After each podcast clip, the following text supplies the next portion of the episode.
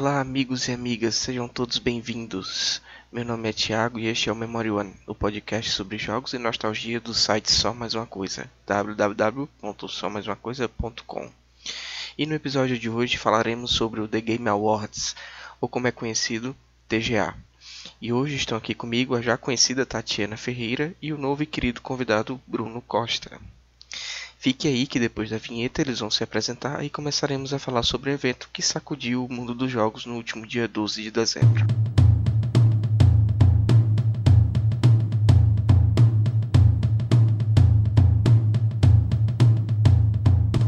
Então eu queria começar pedindo para vocês se apresentarem, né? A Tatiana já é conhecida, já participou de um episódio que foi o episódio da E3. E, mas o Bruno é a primeira participação dele, né, Bruno? Então queria que tu começasse, começasse apresentando, né, falando assim um pouco sobre ti, enfim, sobre seus jogos favoritos, os, os gêneros, essas coisas. Depois a Tatiana relembra, relembra um pouquinho quem ela é pro pessoal, antes da gente entrar propriamente no assunto que vai ser o The Game Awards.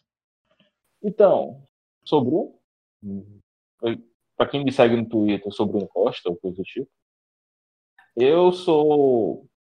Eu aparentemente não tenho nada a ver com games para quem vê de fora. Eu sou contador, mas minhas experiências com jogos vêm desde muito novo. Então, quer dizer, tenho experiência de ter console desde meus 5 anos de idade, então quer dizer, estou ali acompanhando a indústria já faz um bom tempo, jogando e vendo notícia, ver gente jogando, no final das contas, porque eu também conto. Eu tive alguma experiência com desenvolvimento, porque eu fiz três, quatro semestres de sistemas digitais. E nessa brincadeira a gente acaba pegando um pouco de experiência na parte de desenvolvimento de jogos e foi uma experiência interessante, apesar de muito trabalhosa. E meus tipos de jogos, meus tipos de jogos favoritos são simulação.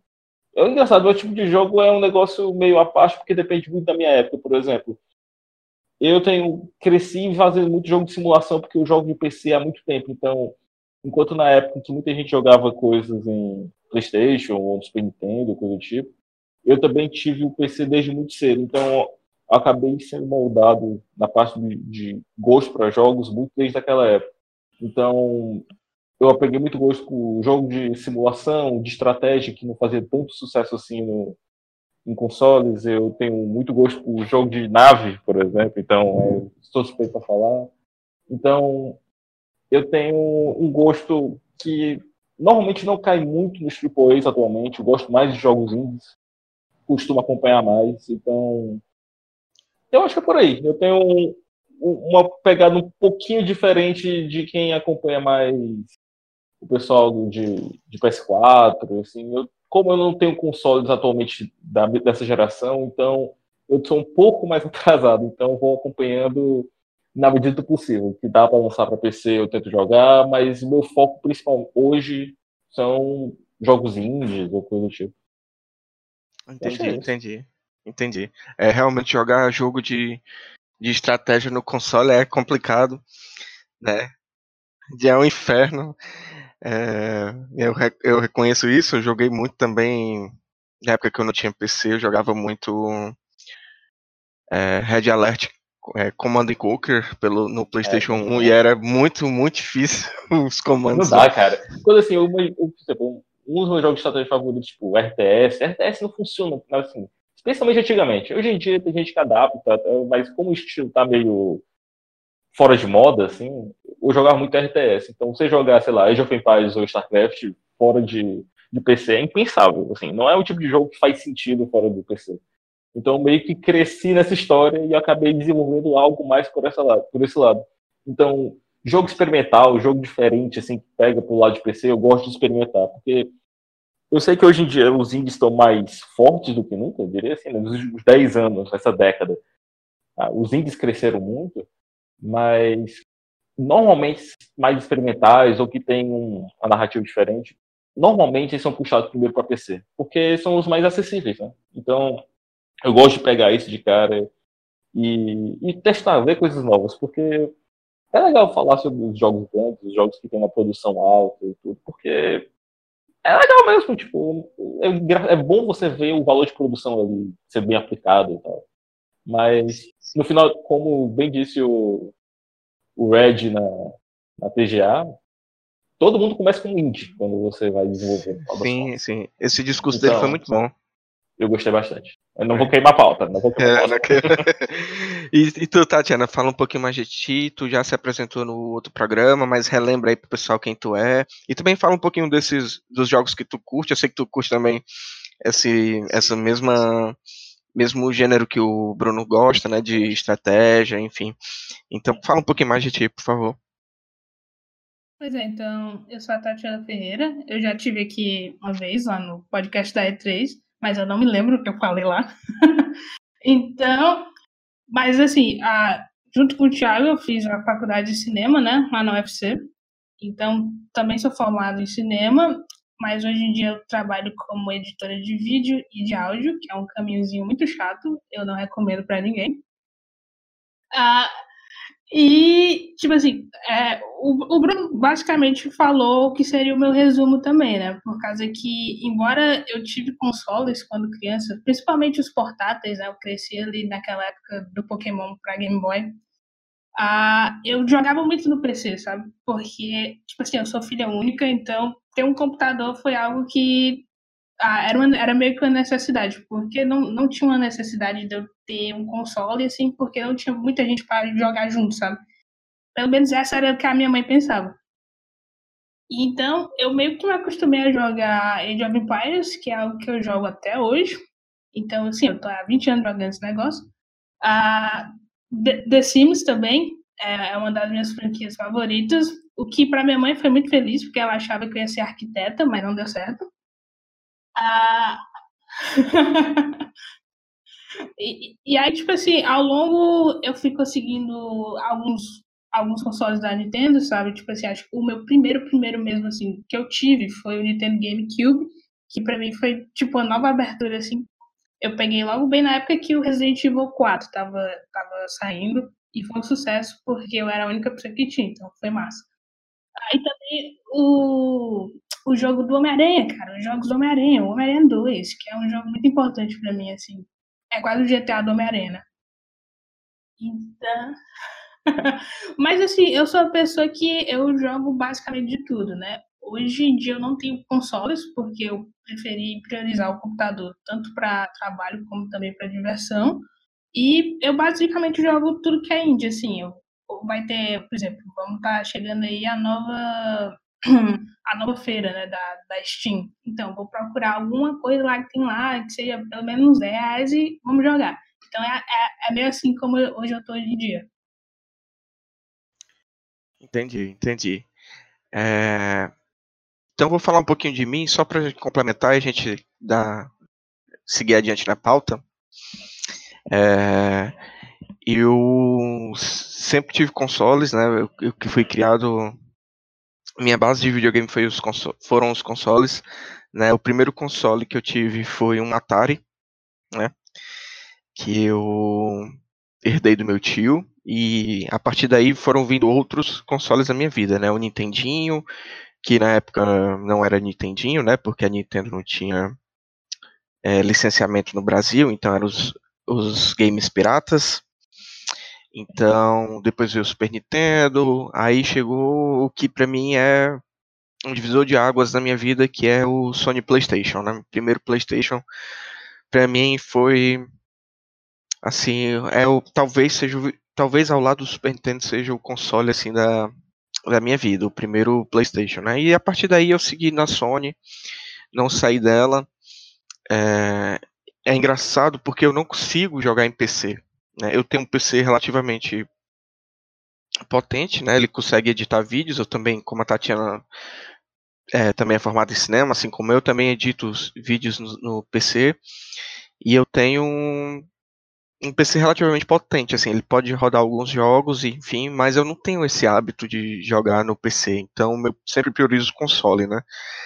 E, enfim, atualmente eu tô com um PlayStation 4 e esse ano consegui comprar um Nintendo Switch para justamente jogar os indies, né? Porque é, todos os indies recebem um, uma, um porte legal por Switch, então eu tô jogando mais os, os indies no Switch. Enfim, então essa é mais ou menos um resumozinho é, da minha experiência com os jogos, né? E, e, em relação aos gêneros favoritos, ele ele varia muito, né? De acordo com a época que eu jogava, tudo isso. Então eu já gostei muito de RPG, já joguei muito RPG.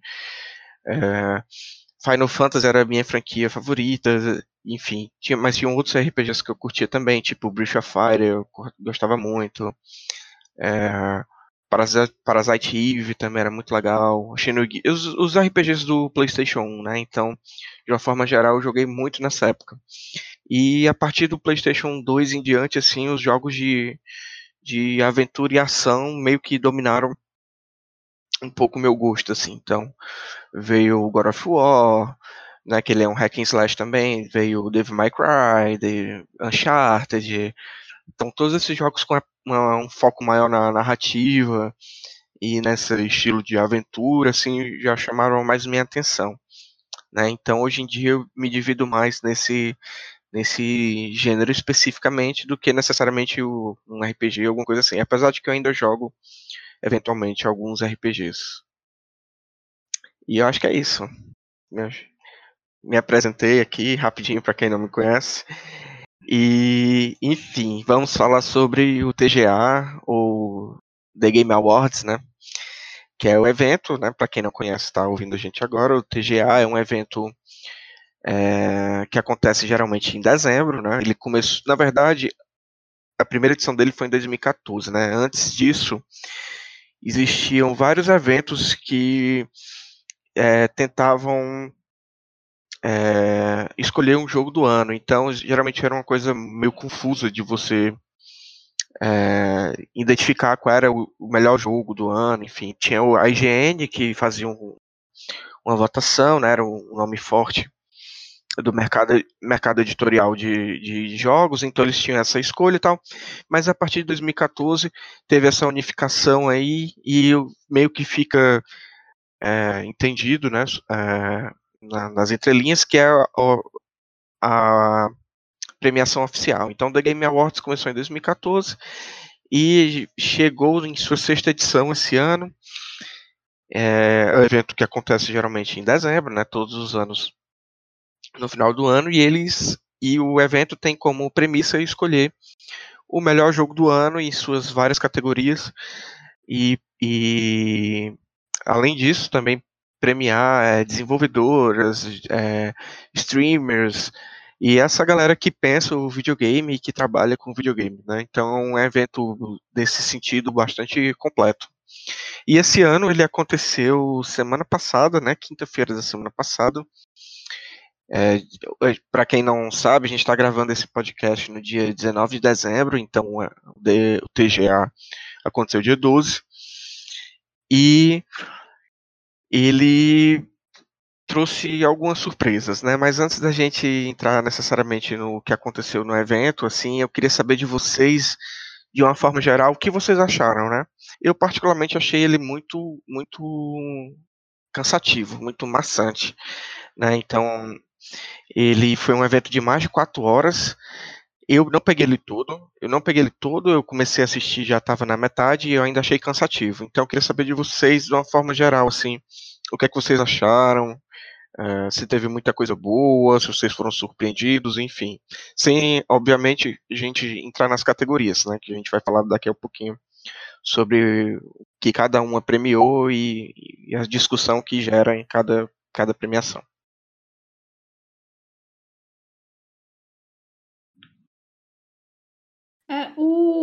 O, meu maior problema, assim, com o TGA, eu acho que ele, como todas as premiações, tendem a ser cansativas, especialmente quando já passa de quatro horas, é porque eu não entendo como eles têm aquele palco gigante, porque acho que cada ano aumenta, e o cara fica apresentando lá de cima.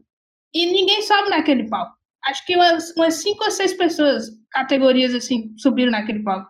Nem tipo categorias que eu achava que poderia alguém, por exemplo, a categoria de, de melhor ator dentro do jogo, tipo, melhor performance. Não, não apareceu, foi anunciada lá onde ele estava. E eu, eu, fico me perguntando, poxa, aquele palco é só para ter a tela? Eu acho que poderiam resolver isso aqui, sei lá. Então, é uma coisa que me incomoda muito. É, eu não lembro se no do ano passado teve apresentações musicais, mas eu achei que as apresentações musicais desse elas foram um pouquinho maçantes. Embora eu tenho que dizer que a apresentação da Grimes foi bem legal porque eu conheci a música e eu tô ouvindo desde a semana passada.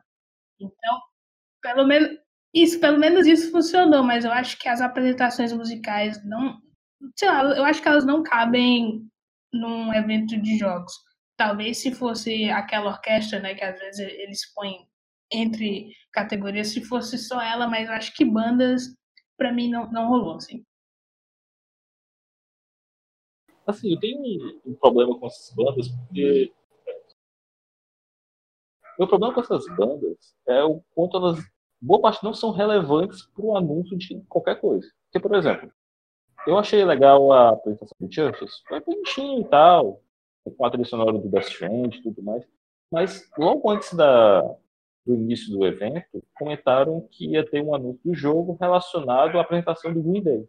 E eu fiquei muito curioso, porque, pô, vamos desenterrar um rock band? Vamos fazer alguma coisa assim? Mas não, na verdade era só um, negócio bem de escanteio, assim, foi uma motivação bem qualquer coisa, só para colocar o Green Day tocando no, no evento.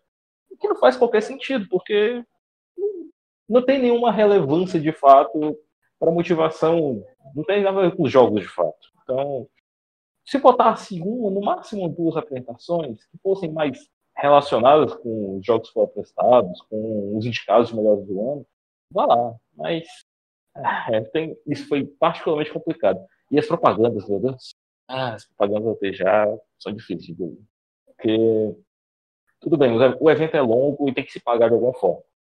Mas tem horas que a galera também força a mão, né? Tipo, aquelas propagandas do, do stage foi um negócio que me incomodou.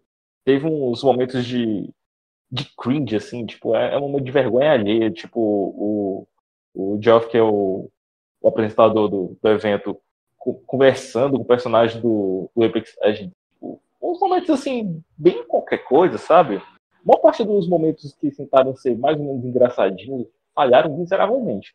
Com exceção da sketch do, do Muppets com, com o jogo do ganso, que eu achei ali. Aquela parte me ganhou. Foi a única parte que eu, tipo, ok, vocês me ganharam aí porque foi engraçado e tal. Mas as premiações em si foram merecidas, mas o evento foi muito estranho, foi muito cansativo. O final, com a parte de Velozes e Furiosos, eu, eu não entendi porque. Foi um final muito anticlimático. Pelo amor de Deus. É fogo, porque não. Ok, você vai lá. Tem, quando você tem um anúncio legal, que assim, você consegue pintar em duas, três vezes os anúncios que foram realmente legais, que não foram relacionados às indicações questão do, do Xbox novo, Series X, legal, relevante. Não mostrou tanta coisa, mas legal, isso é uma apresentação que vale a pena. Você vai falar o discurso do Red, falando para apresentar o melhor jogo indie, melhor jogo de. É, foi no indie foi o melhor estúdio que fez o primeiro jogo, eu não estou lembrando agora qual foi a, a, premiação exata. Mas no final das contas, quem ganhou foi o, o Disco Elysium. A, a, o discurso dele foi muito bom, assim, a, tanto a mensagem como a oratória dele, é o tipo de coisa que faz falta. Mas boa parte dele é descartável. É difícil assistir, muito difícil. Pois é, eu achei também é complicado, assim, eu, eu entendi a proposta do evento, na verdade, já, já vim acompanhado, né, que seria uma coisa meio que se aproximar de um Oscar da vida, mas de uma forma mais descompromissada, né, uma forma mais, assim, é, cool, assim, mais legal, assim, porque uhum. o Oscar ele é muito, muito fechado, né? E o Oscar geralmente a, a, as pessoas que estão envolvidas na produção são aquelas pessoas bem conservadoras e tudo, então ele se aproxima de certa forma com o Oscar, mas ele tenta ter essa cara própria dele. E, e meu problema também maior foi eh, o tempo, essa questão. É, desde o ano passado, isso eu, eu posso falar com propriedade porque eu acompanhei bem o ano passado, né? E eles, algumas premiações, eles nem convidam as pessoas, né? Nem aparece, eles só comunicam quem ganhou ou não. Eu acho isso também um pouco estranho, né? E em relação às bandas, ano passado não tinha banda. O que tinha era, por exemplo, entre um anúncio e outro, entre uma categoria e outra, tocava a orquestra do The Game Awards as músicas, temas dos jogos indicados aos jogos do ano. Né? Inclusive, no final, para anunciar o jogo do ano, no ano passado, eles fizeram uma espécie de mashup assim, dos, dos, da, dos temas e ficou muito legal. Se vocês não tiverem visto, ou se vocês não lembrarem, tem no YouTube. E casou muito bem ano passado, né? Que eram, eram jogos com uma trilha bem, bem marcante, assim. Então, eles, eles fizeram esse mashup, né? E realmente, assim, o para mim o evento teve o discurso do Red, né? Que era o, o ex-presidente da Nintendo, Nintendo dos Estados Unidos e que foi um momento alto para mim no, no, evento, assim, ele tem muita, muito carisma e muita presença, então você para para escutar o que ele está falando.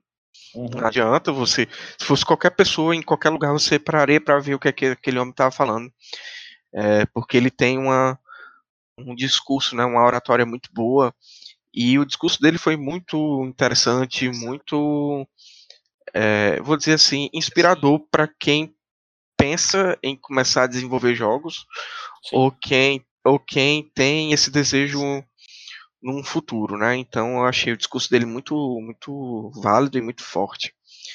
Mas no geral eu achei muita propaganda, a propaganda do Stadia também eu achei um saco, né? Aliás, o conceito do Stadia para mim é eu não, não curto é um outro bicho ali. Aí dá um podcast só de poder falar capa é... esteja, porque é muito errado, tem muito problema ali. Porque tem muito problema e eles prometeram, prometeram as coisas e não cumpriram. É, se fosse uma, uma Sony fazendo isso, ou uma Microsoft, o pessoal ia atacar mais pau ainda.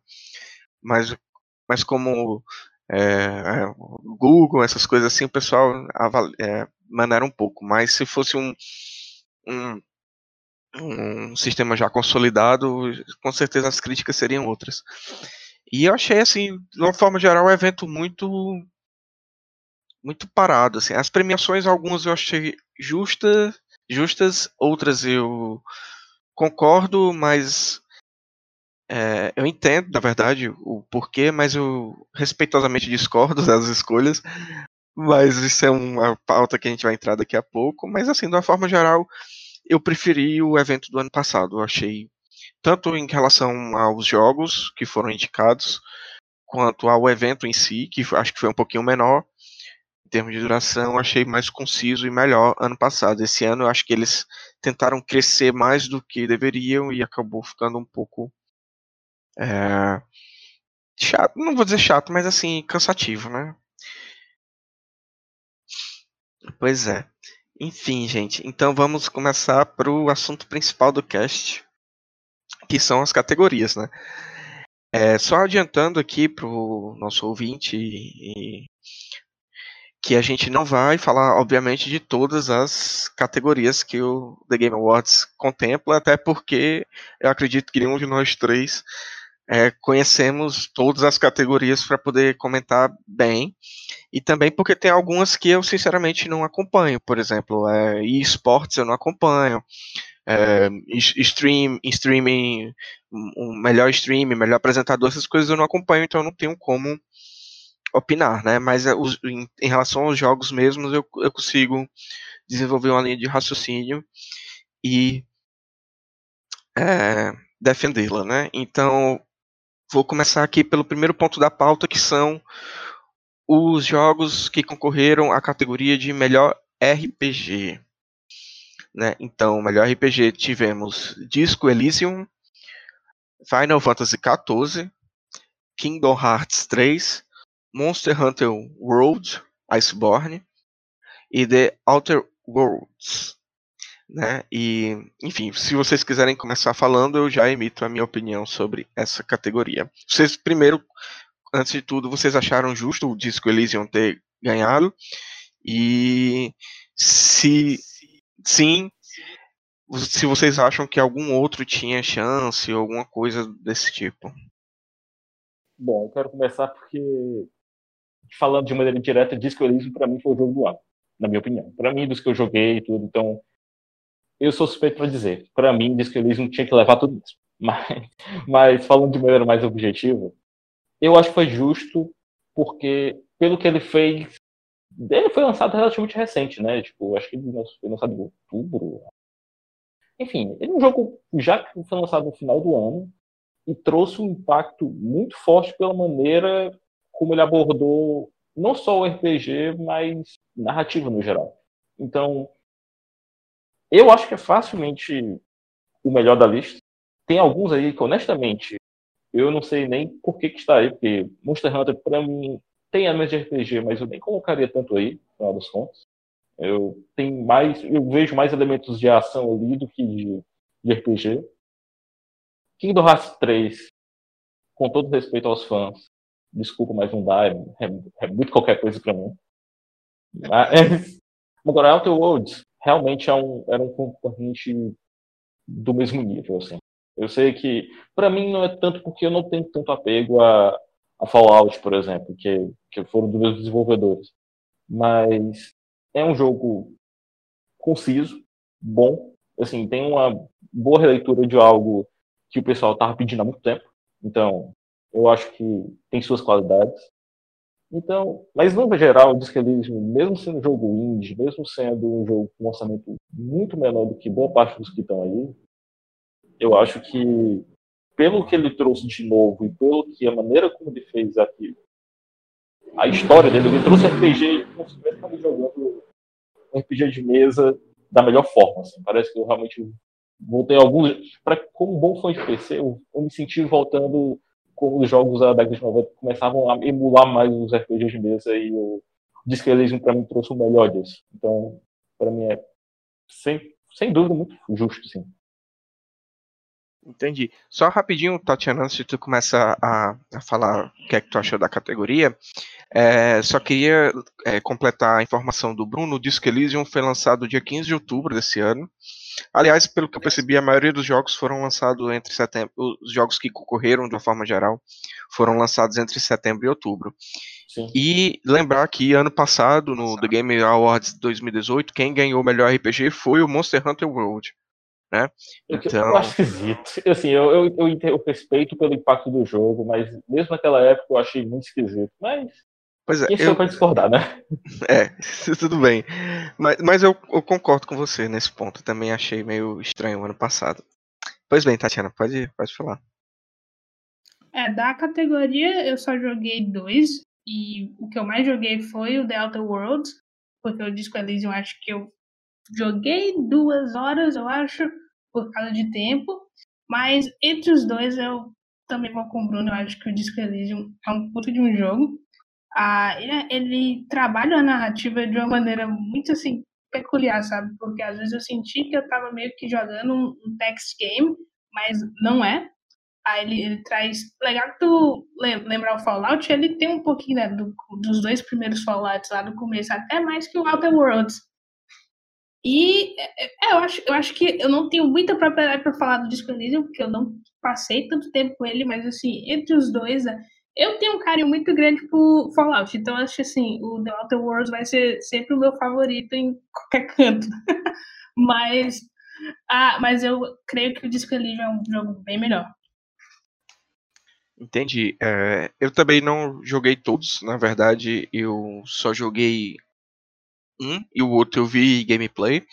Mas assim, para mim, logo de cara, essa categoria estaria entre o Disco Elysium e o The Outer Worlds porque Monster Hunter World Iceborne é, um, é uma expansão, não, para mim não, não tem cabimento você nomear o melhor RPG uma expansão de um jogo, assim, é, para mim é completamente bizarro e fora né, da caixinha. Kingdom Hearts também, me desculpem os fãs, mas eu não, eu não consigo engolir a franquia. É, enfim, assim, eu acho interessante, mas assim, eu, eu já joguei o primeiro e o segundo e nunca, nunca me pegou, assim. E Final Fantasy XIV, para mim, foi uma surpresa na lista, não imaginava que ele fosse estar aqui. Mas também acredito que seja pelas expansões, né? Porque ele é um jogo relativamente antigo e ele vem. É um RPG online, né? Um MMORPG. E ele vem recebendo essas atualizações de expansão e tudo. Então, para mim ficava entre o Disco Elysium e o The Outer Worlds. Eram os dois que despontavam, né? E é engraçado que, como a Tatiana falou, É, os dois lembram Fallout, né? O Disco Elysium, os mais antigos, que são os Fallouts que eu mais gosto, que é o 1 e o 2, é, que foi quando eu conheci a franquia e joguei. E o The Outer Worlds, ele lembra mais esses Fallouts mais recentes, né? Que eu já não gosto tanto. E, é, apesar de eu ter jogado, né? E eu joguei pelo, pelo carinho que eu tenho pela franquia, mas eu não curto tanto, né? Então eu acho que foi justo sim o Disco Elysium, eu acho que ele traz essa essa uma boa narrativa, uma boa gameplay, tudo tudo que um um RPG ele precisa para ser consagrado o melhor do ano. Então acho que é nessa categoria não tem muito o que discutir. Eu acho que eu Disco Elysium dois pontos aqui que eu tinha esquecido completamente. Pode falar. Não não são poucas pessoas, assim, gente que eu confio que diz que, que a história da última expansão de Final Fantasy XIV talvez seja a melhor história da década de Final Fantasy. Assim, parece ambicioso. Não, mas assim, convenhamos, ainda assim é tipo, nível de qualidade dos, dos RPGs, pelo menos de Play 2 pra trás. Tipo, é de realmente muito bom. Eu não joguei porque MMO, e desculpa, mas eu não tenho tempo para jogar MMO atualmente. Mas tô muito curioso. É o tipo, dessa lista dos jogos que eu não joguei, é fácil, que eu tenho mais vontade de jogar, apesar de ser de um gênero, de um subgênero, na verdade, que não é do meu interesse, mas eu queria muito, pelo menos, ver o gameplay, ou então acompanhar a história, porque eu fiquei muito curioso com, com essas coisas. E o Disco Elysium, fazer comentário, agora eu esqueci completamente. Ah, enfim, depois, depois passa, mas é só isso mesmo. Entendi. Então, só para finalizar, eu acho que o Disco Elysium realmente ele vencedor dessa categoria. Agora que tu falou do, da expansão do Final Fantasy XIV, eu fiquei curioso também, porque até hoje eu sou o gado de Final Fantasy, então lança um Final Fantasy novo, eu já fico, meu Deus, um Final Fantasy novo. O problema e, é a mensalidade, cara, isso quebra. Eu, eu não tenho condição não, eu, eu, não, eu, não, eu não gosto de MMORPG, assim, eu, é, eu, joguei, eu joguei uma época da minha vida que é muito obscura, que foi quando eu comecei a jogar Ragnarok Online, mas isso faz há muito tempo. E desde então eu não jogo mais nenhum jogo online assim, porque realmente é um buraco sem fim. Você entra e, e não sai mais. Então eu evito, né? Mas eu acho que Disco Elysium foi merecedor dessa categoria, não tem muito o que discutir. É, o próximo que a gente vai comentar é o jogo de luta. Jogo de luta. Então, deixa eu ver aqui os indicados. Tivemos Super Smash Bros. Ultimate, que foi o vencedor. Dead or Alive 6, ou 6, né? Jump Force, Mortal Jump Kombat Force. 11, Samurai Showdown. Eu acho, eu vou passar a bola para vocês, mas antes, antes eu só queria fazer um comentário. Eu acho uma ofensa Jump Force estar nessa lista. Todos nós. É uma Cara, ofensa. Jump Force, pelo amor de Deus. Ao gênero, é uma, é uma ofensa aos jogadores, é uma ofensa a todo mundo. Então, pra mim. Cara, pega é... um jogo indie de luta é melhor que isso, cara. O Jump Force é muito feio. É, eu fico pensando assim, será, se, será, será que se não lançou nenhum outro jogo de luta o suficiente para entrar aqui, tá entendendo? Enfim. Com certeza teve. É foda, né? Difícil. Podem comentar eh, sobre esse, essa categoria. Que para mim foi justo o Smash ter ganhado. É, eu não joguei nenhum dos jogos, tá? Porque jogo de luta não é a minha, não é a minha vibe, não dá. Ah, mas eu acho que entre os dois eu ficaria entre o Mortal Kombat 11 e o Super Smash Bros, mas é, eu não sei, não sei falar exatamente o porquê. Olha, eu gosto de jogo de luta. Assim, Street Fighter para mim é uma das minhas franquias favoritas. É um dos poucos jogos que eu puxei do longínquo tempo que eu tinha console em casa, então Street Fighter para mim sempre teve um, caminho e eu acabei puxando isso para outros jogos de luta. Smash é barbada, né? Era, era fácil contadas nessa categoria, porque já foi indicado até, inclusive, para jogo do ano. Então, era fácil dizer que o Smash ia vencer. Eu joguei o Dead Life 6. É ok. Não é nada revolucionário, assim. Ainda é melhor do que Jump Force, porque convenhamos. Mas não joguei o Mortal Kombat porque, como bom fã de Street Fighter, eu não bato com o estilo de Mortal Kombat, provavelmente. Então, não tenho tanto interesse, mas eu sei que é um jogo de qualidade, então eu acabei deixando passar. Smash, eu tenho uma relação de amor e ódio, porque como. Eu não tenho nada contra o jogo em si. O jogo é divertido, funciona bem de galera e também tem um competitivo muito relevante, muito forte, especialmente lá fora. Mas o fandom de Smash, difícil, cara. Porque. Não, é, é, assim, eu, eu, o fandom estragou o jogo pra mim por muito tempo. Infelizmente, o Ultimate, pelo pouco que eu joguei, ele é. Ele merece, assim. Ele tem, ele tem é uma grande homenagem para quem gosta do jogo e não necessariamente pro fandom maluco. Tipo, ele é um jogo muito inclusivo, um jogo que você pode jogar do jeito que você quiser, você tem trocentas opções, você pode se divertir. A parte do modo história é complexo, você pode ir a fundo, então quer dizer, é o Smash definitivo, pelo menos por enquanto, né? Então, eu acho que é fácil, assim. É, eu concordo contigo. Eu, eu acho que, como eu falei antecipadamente, eu acho que foi merecedor o Smash ter ganho. É, eu não, não, não, faço parte do fandom maluco de Smash, porque eu nunca tive muita paciência para jogar Smash. Não é, não é, nem paciência a palavra, mas é mais no sentido de.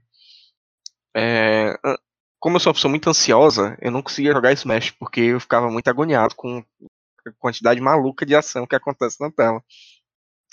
Mas eu, eu tenho esse jogo, eu comprei por Switch. Inclusive a gente já, já jogou junto, Bruno. E eu achei, eu acho que ele foi merecedor não tanto assim pela história, é porque ele é um jogo muito divertido, tá entendendo?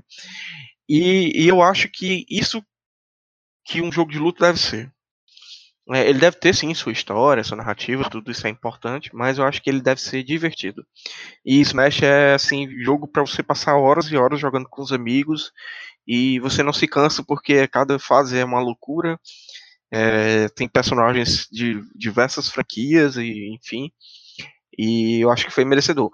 Mortal Kombat 11, eu já confesso, eu, eu gosto da franquia Mortal Kombat, né? Também gosto de Street Fighter. É, mas Mortal Kombat, eu confesso que esse 11 para mim foi uma coisa meio cansativa, sabe? É, eles deram um reboot, né, no que teria sido o 9, é, rebootaram toda a saga. E o 9 sim é um bom jogo, inclusive ele entrou na minha lista dos, dos 15 melhores jogos da década.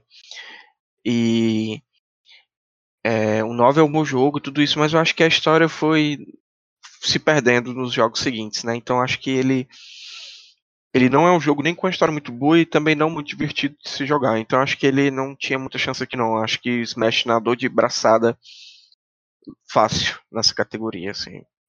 É no é, Mortal Kombat que eles estão introduzindo personagens da DC? Sim, porque quem, quem, quem tá desenvolvendo, quem, na verdade acho que quem tá distribuindo é a Warner, né?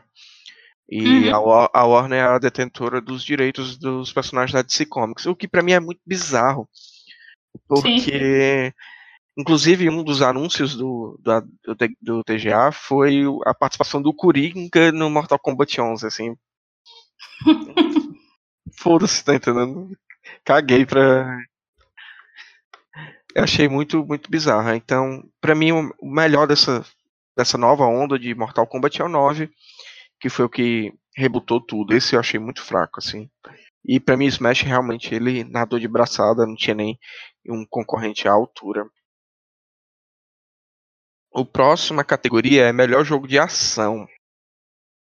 E nós temos aqui Devil May Cry 5, que foi o vencedor.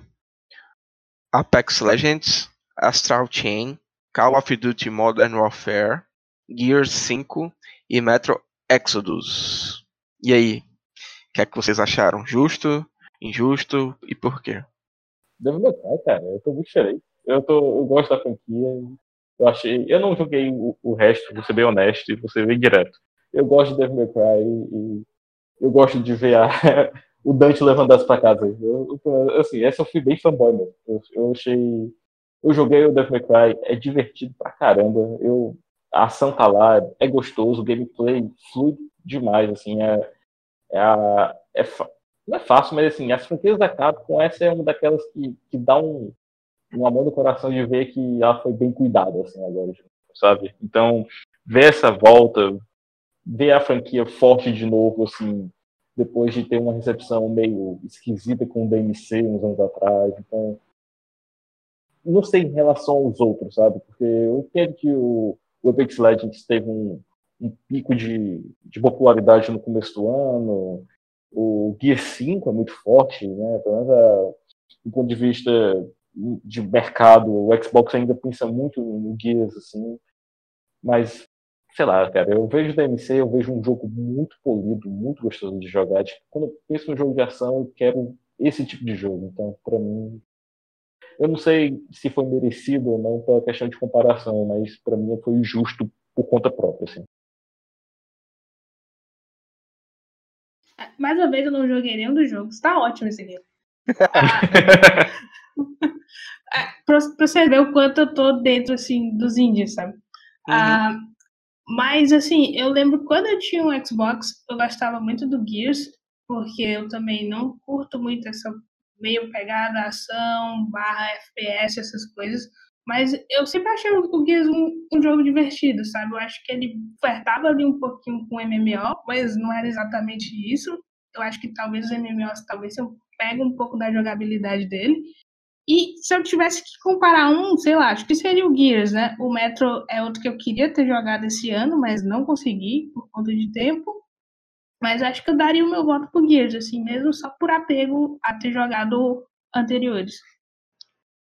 Entendi. Eu, eu também não joguei nenhum dos jogos, mas eu dei uma conferida nos gameplays, né? Antes de da gente gravar aqui é, o cast, eu fui olhar os gameplays no YouTube, né? Uma, uma das facilidades do, desse mundo moderno é justamente você poder pesquisar essas coisas.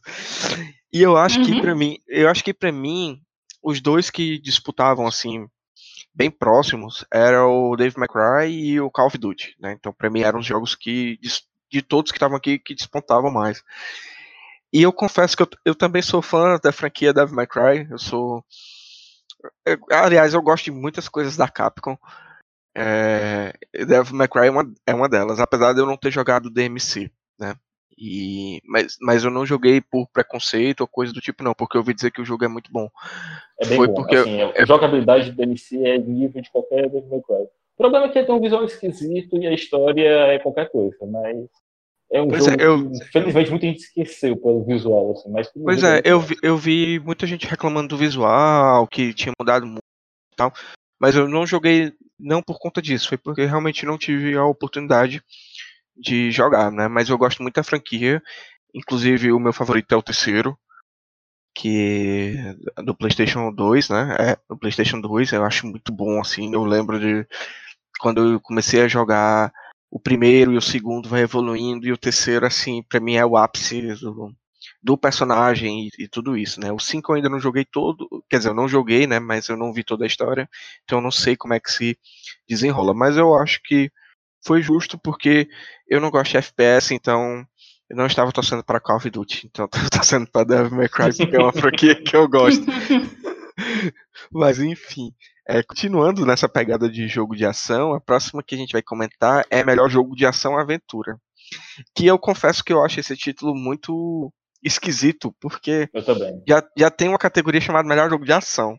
Então, para mim, o natural seria melhor jogo de aventura.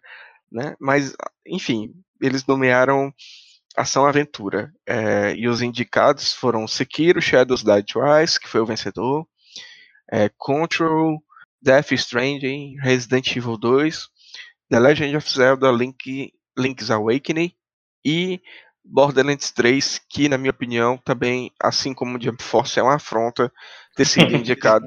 Não, eu, eu, sou fã da franquia Borderlands, certo? Eu comecei a jogar por conta da linha que ela gosta e eu me viciei, me apaixonei. O, o, o Borderlands 2 é um jogo incrível, incrível, incrível. Os personagens são muito carismáticos e tudo. E o 3 ele tem uma boa história tudo, e uma boa gameplay. O problema é o multiplayer. Né? Que ele tem problemas de performance assim absurdos no console e nos PCs, pelo que eu andei pesquisando. Então eu jogo com a Lane, a gente joga multiplayer e a gente joga multiplayer split, split screen, né? E cara, tinha momentos ali que você jogava e o bicho dava uma travada assim de uns 5 segundos, que era o suficiente para você seu personagem morrer. E para mim foi muito muito frustrante jogar esse jogo. E eu acho que um jogo que tem tantos defeitos e, e bugs não deveria ser indicado. É, então fica aí meu protesto a Borderlands 3 está aqui também na categoria de melhor jogo de tiro. É, mas o vencedor, como eu falei, foi Sekiro. E vocês podem falar é, é, à vontade. Eu, eu entendo a escolha, mas eu vem a minha primeira discordância. Eu, não, eu respeitosamente discordo do, da, do vencedor, mas tudo bem. Vamos ouvir o que vocês têm a dizer, depois eu complemento. Mas o, o Sekiro, ele era meio que favorito, assim, né? Em basicamente todas as categorias que ele tava concorrendo, eu acho. Sim. Então, sei lá. Às vezes eu, eu vejo que esses. É até para falar isso. Mas ah, eu acho que a maioria dessas premiações, elas são meio que concurso de popularidade, né? Ah, porque, tipo assim, se a gente for procurar mesmo se fosse The Game Awards, pô, dava pra excluir uns, uns três de cada categoria e botar alguns jogos Sim. menores, mas ok. Sim, sim. Ah, dessa, dessa categoria, eu mesmo só joguei Control. E claro, Resident Evil eu não joguei esse remake, né? Eu joguei o passado. então não tem como, como comentar. E eu, eu não acho que o, o Control tinha chance aqui de maneira alguma, assim. Eu, eu acho. É, é um jogo que eu ainda tô pensando muito nele. Ah, ah, sei lá, eu, eu, eu não sei se eu encararia ele como aventura. Eu, eu acho que essa cadeira é um pouco complicada, sabe? Porque ele é um jogo extremamente narrativo. Você, se você quiser passar o jogo sem atingir coisas, você pode. Então, é mais você seguindo uma história. Então, eu não sei nem se ele, se ele caberia aqui dentro dessa categoria. Assim. Então, essa é mais ou menos a minha opinião. Cara, eu concordo. Engraçado porque, tipo, eu pensei a mesma coisa. Pra mim, o meu favorito pessoal, sem considerar o nome da, da categoria, pra mim, Control foi o único que eu joguei, fui mais longe e, tipo, eu tenho um carinho. Assim, eu joguei um pouco do Sekiro, mas foi muito pouco. Eu não vou nem considerar isso como sendo relevante. Eu joguei mais o Control mesmo. Ele é esquisito, tá, nessa categoria, mas é aquela história. Como é que você qual categoria que você poderia colocar o controle numa situação dessa? Baseado nas categorias que a T já tem, é o mais uhum. próximo, realmente. Assim, eu, eu, concordo contigo, mas é mais pela falta de espaço. Eles criaram uma categoria que seja menos ação e mais, um pouco mais contemplativo, sabe? Alguma coisa assim. Uhum. Falta alguma coisa nessa pegada, porque o controle para mim é mais uma experiência de como você você tá lá, tipo, você vive aquele ambiente ali não é uma coisa de ação, é tipo um pouco como Death Stranding, de certa forma, né? Eu, não joguei, mas eu sei que você pode passar o jogo inteiro evitando qualquer tipo de confronto. É. Então é estranho você ver o Death Stranding indicado numa categoria que você não pode ter nenhuma batalha, de fato. Então, é, se botar só aventura, eu ficava quieto. Era mais simples nesse caso. É. Mas sobre Sekiro vencer, até, primeiro, a categoria é muito forte, né?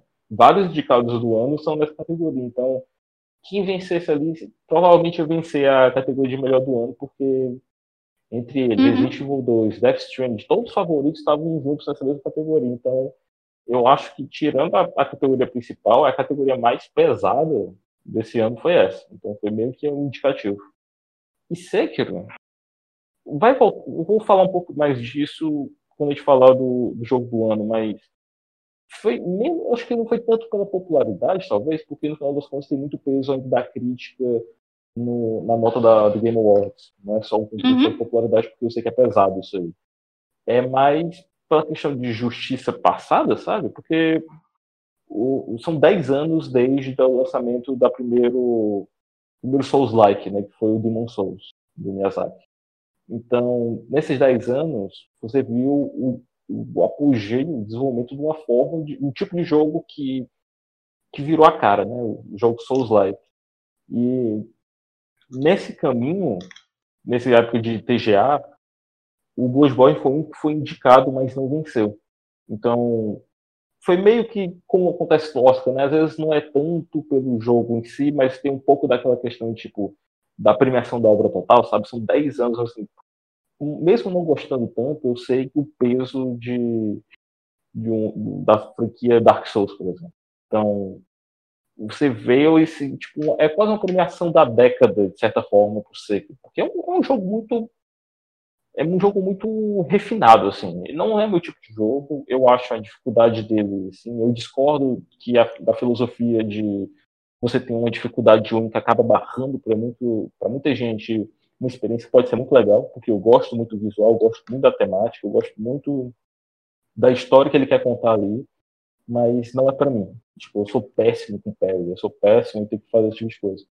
Tudo bem, eu eu respeito, do mesmo jeito que o Thiago Henrique comenta sobre respeitosamente discordar do, do Sekiro ser o melhor da categoria, eu também discordo porque o jogo é assim.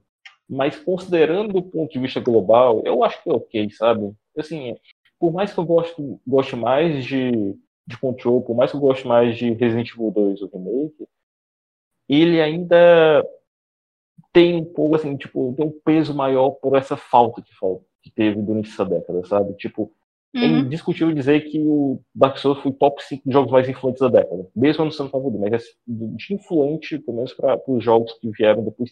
Todo mundo pegou um pouco dos jogos de Dark Souls, assim, de maior ou menor grau. De ter uma batalha mais cadenciada, ter um foco maior no ritmo, se fosse. Então, tipo, eu acho que é válido, sabe? É discordo, eu discordo, mas é válido. É, pois é, é, eu acho que na verdade essa categoria, como o Bruno falou, é, foi uma espécie de prévia do que seria o jogo do ano, né? Porque quatro dos indicados aqui estavam lá, né? Com exceção só ao The, The Outer Worlds e qual é o outro jogo que não estava lá? O Smash, pronto. Eram quatro jogos que estavam aqui, então realmente era um indicativo muito muito forte. É, dos que estão aqui, o meu favorito é o Death Stranding. É, porque eu, eu, acho que foi um refinamento do, do estilo do jogo do Kojima, depois que ele saiu da Konami. Eu acho que ele pegou, pra mim, que eu joguei os, os dois jogos do Kojima dessa década, né? Que foi o Metal Gear Phantom Pain e o Death Stranding. E eu acho que ele aperfeiçoou o que para mim era problemático no Metal Gear, que era a questão das infinitas side quests e o jogo ter deixado a, es a escolha do jogador direcionar você para a campanha principal. Apesar de que depois você pode retor retornar e fazer todas as side quests que são também infinitas, né? Um jogo muito muito grande. E meu favorito era o Death Stranding e em seguida o Resident Evil 2, porque é, como o Bruno falou sobre o Devil May Cry, né, o apelo da franquia, eu tenho um, um carinho muito grande pelo Resident Evil 2. É, pessoalmente, assim falando, o, o, original de 98 foi um dos jogos da, é um dos jogos da minha vida. Foi o primeiro jogo do PlayStation que eu terminei sozinho em, em locadora, né? Que era um feito muito difícil. Então, jogar esse remake para mim foi muito emocionante, apesar de eu reconhecer que ele tem alguns problemas. Né? Eu não diria problemas, mas eu diria que ele, ele falta uma coisinha, né? Que é muito, muito pela questão das campanhas não serem tão é, interligadas como era no jogo original. Né? Então, meu favorito eram esses dois. Sobre Sekiro, eu vou não vou também queimar a pauta, porque eu queria falar mais dele quando chegasse a, a categoria dos jogos do ano. Mas eu não sou. Eu comprei, eu comprei o Sekiro porque eu gosto muito da temática japonesa. E do design dos jogos de temática japonesa. Então, eu acho muito bonito o jogo de samurai, é, jogo que trata períodos antigos do Japão, é, um Japão feudal, tudo isso eu gosto mais. Então sempre que eu tenho oportunidade de jogar, eu jogo. Eu sei que eu sabia quando eu comprei, né, não fui nenhum inocente, que ele era um jogo difícil. É, mas como eu tenho um, um grau muito elevado de ansiedade, para mim foi muito complicado jogar Sekiro é, de momentos assim que ficava inviável para mim jogar. Assim, eu tinha vontade de jogar meu controle na parede de tanta raiva que eu sentia de tanta frustração que esse jogo me causava. Uhum. Então, é, eu tenho esse problema com ele. Visualmente falando, e em termos de jogabilidade, que são aspectos importantes, né? O jogo é, é lindíssimo e a jogabilidade dele é espetacular, assim. Dos, dos, jogos que tem aqui, eu acredito que ele seja o que tem a melhor jogabilidade, assim, em relação ao jogador, né? É, é, é, tem muitos tutoriais, os controles são intuitivos, então você consegue meio que até para memorizar, né, uma memória mais muscular, né, do, dos comandos que você tem que fazer. De tanto você morrer, você vai, o seu seu dedo vai saber o momento exato. Então é uma, um gameplay bastante funcional, né? Apesar de eu gostar muito do que a Capcom fez no Resident Evil 2, né? Que também foi um aperfeiçoamento de um gênero e a retomada de, de, desse mesmo gênero, né? Então ela pegou o survival horror que tinha com ela, né, chegado aos um dos seus auges e depois entrou num, num ostracismo, né? Os, os últimos Resident Evil antes do 7, eles eram jogos de de ação, quase jogo de guerra e pouco de horror e sobrevivência, né? Então eles tinham deixado de lado toda essa questão que foi muito característico para a série.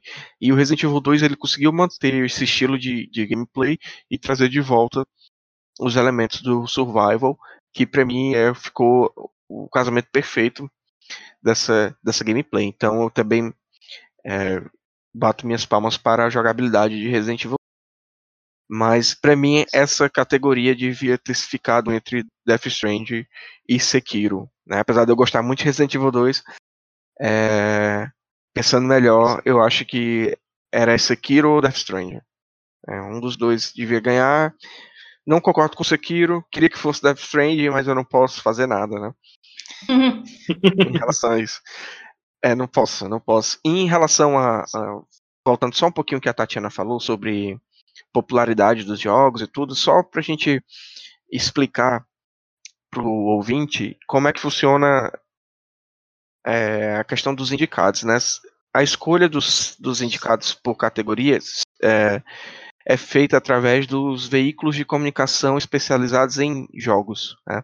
Se eu não me engano, são 81 ao redor do mundo. O Brasil tem quatro representantes, que é o pessoal do The Enemy, é, Wall, é, Start Wall, da, da, do, do portal Wall, o Voxel, Voxel, alguma coisa assim, e o, o IGN, isso, o IGN Brasil, né?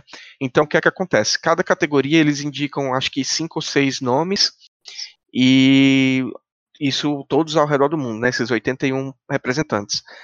E eles pegam os seis mais votados, ou cinco mais votados, e fazem os melhores de cada categoria. Então, a questão da popularidade talvez não entre tanto aqui ela entra mais talvez na questão da votação, porque, se eu não me engano, 30% da nota final do, do da escolha, né, da, do peso da escolha fica por conta da, da votação aberta ao público, né. Então, é só explicando para o nosso ouvinte mais ou menos como funciona, né? Porque também teve um rumor muito grande que o pessoal ficou dizendo que o Death Stranding ia ganhar o jogo do ano porque o Kojima era amigo do apresentador, né? O apresentador, inclusive, aparece no jogo. Uhum. E, e não funciona assim, né? É só para deixar bem claro é, como a mecânica funciona e como é o sistema de premiação acontece. É, e a próxima categoria que nós vamos comentar é a categoria de vocês, que é o melhor jogo indie ou o melhor jogo independente, que eu não conhecia nenhum. Conheci a partir. o que eu conhecia era o do Ganso, porque eu tinha achado muito engraçado. E conheci o, todos os outros, né? Tanto pela premiação quanto pela lista de vocês que a gente andou discutindo e tudo isso. Então, vamos lá, podem comentar. Cara, assim, jogo do Ganso melhor do, do ano, talvez. Mas... eu acho que não existe muita discussão também. Mas falando sério, assim, de novo, isso que eles vão ganhar com o melhor indie, é, assim, eu não vou dizer que é barbada, mas foi com toda a justiça, não tem muito. Eu não tenho, vejo problema com isso, mas como geralmente são as listas de indie no, a cada ano na TGA, são jogos que. É, eu acho que é como a questão do Oscar é com um filme estrangeiro, sabe? É assim, às vezes pode não ser tanto pela qualidade, mas é bom pela visibilidade. Tem muita gente ainda que vai chegar no, no final do ano para ver a, a lista dos melhores, para ver por cada categoria, e chega aqui no Thiago Henrique, tipo, ah, não joguei nenhum jogo dessa categoria, mas fica interessado para saber qual é o apelo de cada um deles. Como é, do meu jeito, um, um filme de, de língua estrangeira no Oscar, porque tem muita gente que não está acostumada com ver qualquer filme que seja fora do espectro ou do Brasil ou dos Estados Unidos. Então, vai com, pelo menos com uma espécie de, de ponteiro, assim, pelo menos para ter uma noção, e até para experimentar uma coisa nova. Assim, às vezes uma pessoa está acostumada com AAA e vai lá e quer testar uma, um gênero que não é tão comum, tipo. Imagina alguém que é acostumado a jogar jogo de ação ou de aventura e vai jogar Gris, por exemplo. Que é um jogo com, com visual totalmente diferente do que pode ser acostumado a ver. A mecânica é totalmente diferente. Então, no geral, é uma lista muito boa, muito positiva. Eu, eu gostei muito do jogo do Guns ter entrado aí. E eu sei que é por causa do impacto dele de mídia, porque isso também é importante. Porque, assim, quando o jogo foi lançado, foi uma semana direto de meme relacionado a esse jogo. E, sem hum. brincadeira, eu quero casar com todos esses memes. e, enfim, acho que foi justo e eu, eu, é a categoria que eu gosto sempre de ver, porque sempre passa alguma coisa. Imagino que se eu tivesse jogado Disco Elysium, eu vi isso com vários amigos meus, de que já tinham ouvido falar do Disco Elysium por causa da indicação do jogo do ano, seja para indie, seja para as outras categorias, eles baixaram o jogo, compraram o jogo, deram um jeito e foram começar agora porque tá, o que, é que ele tem demais no final das contas, né? Isso que acho que é o principal moral de você ver um, uma categoria desse tipo pra mim. Pois é, antes da Tati começar a falar, só esqueci de dizer quais foram os jogos indicados e quem venceu, né? É, uhum. foram, foram indicados o Disco Elysium, que foi o vencedor, é, Baba Is You, Katana Zero, Outer Wilds e Untitled Goose Game, né? Que, era o que eu conhecia. pode, pode seguir, Tati. Babazil é do caralho também, desculpa. Eu, só, eu tive que dizer, porque Babazil tá no meu top 5 do ano Babazil é um jogo absurdo, um jogo difícil, carismático, mas é muito interessante ver. Assim, para quem gosta de puzzle, é, é, uma recomendação que, que eu boto lá em cima. Tinha até esqueci de comentar sobre ele. Pois é, desses cinco, eu joguei três, né? O Disco Elysium, o Outer Wilds, que talvez por eu ter passado mais tempo com ele, era o meu favorito, e o jogo do Ganso, né? O que eu acho legal, sempre na categoria de indie, é o quão diferente, né, os jogos eles são. Eu acho que é a categoria que mais agloba todo mundo, eu diria, sabe? Tipo assim, crianças podem jogar o jogo do ganso, a jovens adultos. É uma categoria mais abrangente para todo mundo. Acho que todo mundo pode pegar cada um desses jogos e ter uma boa experiência com ele. Né? E o Outer Wilds, para mim, é uma coisa que, sei lá, para mim foi tipo uma experiência que nem um control, sabe? Ah, é, é legal você botar um, outra pessoa para jogar depois que você jogou e ver ela deparar com o que é basicamente o fim do jogo. O fim do jogo acontece no meio do jogo, né? Aí depois você entra nesse loop de tentar evitar esse fim. E eu, eu acho fantástico isso, sabe? E também a noção de você ter ah, um sistema solar inteiro para explorar, tipo assim, vindo é uma coisa que eu, eu esqueci de falar no começo do, do cast, eu sou muito fã de Star Trek, então, pra, pra mim, é, é quase que brincar de ser o Picard, sabe? E ver todos esses, todos esses mundos se desenvolverem depois quando acontece o evento, eles meio que acabarem, mas eu, eu acho fantástico o Walter Wilds, mas eu não acho que vindo a o quão forte o, o disco Elysium veio aí, eu, eu não acho que ele tinha alguma chance. Talvez se tivesse primeiro, segundo, terceiro, talvez ele ganhasse o segundo. E mas ainda acho que o jogo do Ganso ficaria. Pois é, como eu, como eu falei, eu não sou capaz de opinar. Eu só posso dizer que eu fiquei com muita vontade de jogar o, o Outer Wilds e o Babas e o Disco Elysium por conta de ser um de ter ganhado de RPG, né? E eu tô correndo atrás, né? Porque assim, eu sou péssimo em jogo indie, eu não, não, não chega até mim. Então, oh. adoro essa. Como, como o Bruno falou, eu adoro essas, essas indicações, essas listas, porque eu conheço, tá entendendo? É uma forma de eu, de eu expandir esse Sim. meu pensamento para essas categorias que de alguma forma não, não chega até mim ou, ou porque eu estou muito fissurado mesmo nessa questão dos grandes lançamentos e tudo isso. Então eu acho ótimo. Eu sempre tento jogar todos, eu todos que eu posso, né? E tô tá aqui na lista. Vai, um, daqui para ano que vem eu consigo jogar pelo menos uns dois ou três dessa lista. E a próxima categoria que a gente vai comentar, na verdade, ela é bem próxima ao jogo indie, que é a jogo que é a categoria de jogo mais impactante, né? Que ele também traz alguns jogos indies que eu também conheci a partir desse é, dessa premiação e aqui tinha assim jo jogos que eu já joguei, né? então posso comentar. É, então vamos lá. Os indicados foram Grease, que venceu, é, Concrete Genie, Kind Words, Life is Strange 2 e Sea of Solitude. Então, podem comentar, eu comento no final.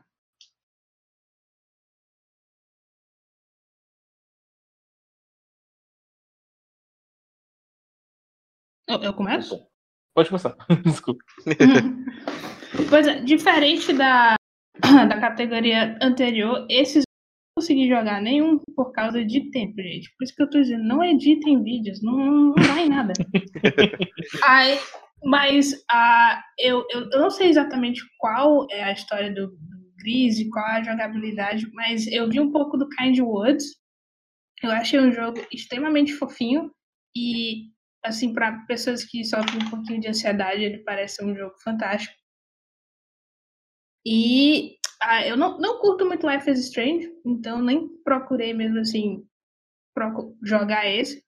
Então acho que vou ver os comentários de vocês.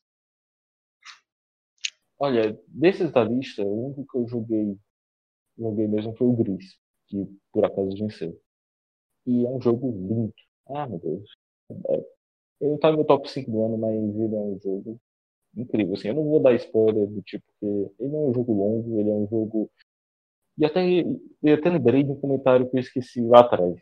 Tanto o Gris como o, o Disco Elysium, assim, o Disco Elysium mais ou menos, mas basicamente os dois têm um elemento comum que eu acho muito legal. Que eles contam a história através, seja por puzzle, seja pela narrativa, mas eles não apelam para violência diretamente, no sentido de gameplay, que é muito fácil, assim. É uma coisa comum. É, dá, dá nem para dizer um clichê, porque ele é um recurso muito básico dos jogos. Seja atirar, seja bater, seja fazer alguma coisa do tipo.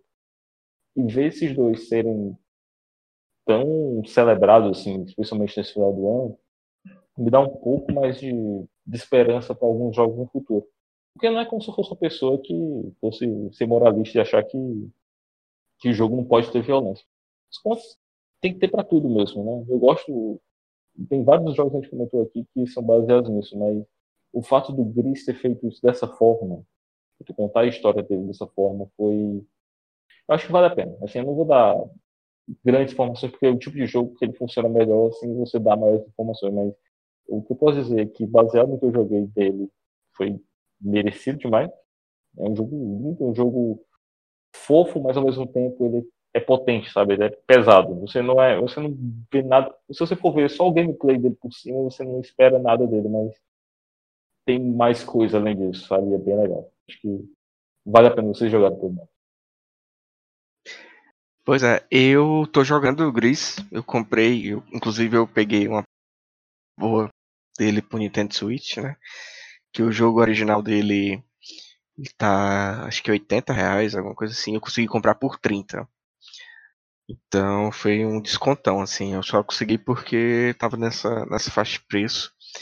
E eu tô jogando e eu tô, assim, adorando muito, né? Adiantando um pouco, eu acho que foi justo, sim, ele ter vencido, né? Eu acho que os outros jogos são bons, mas Gris é o que mais se destaca tanto pela questão da história e da narrativa, né, porque ele tem um, uma, uma, um impacto, né, como a categoria dele sugere, um social muito grande, então ele, ele consegue falar sobre problemas né, de uma forma muito metafórica e muito bonita, né? Eu não cheguei a terminar o jogo ainda, estou jogando, mas eu acho ele justo ele ter vencido. E ele é lindíssimo, né? O design de arte dele, de produção, é uma coisa espetacular, assim. E Kind Words eu estou jogando também.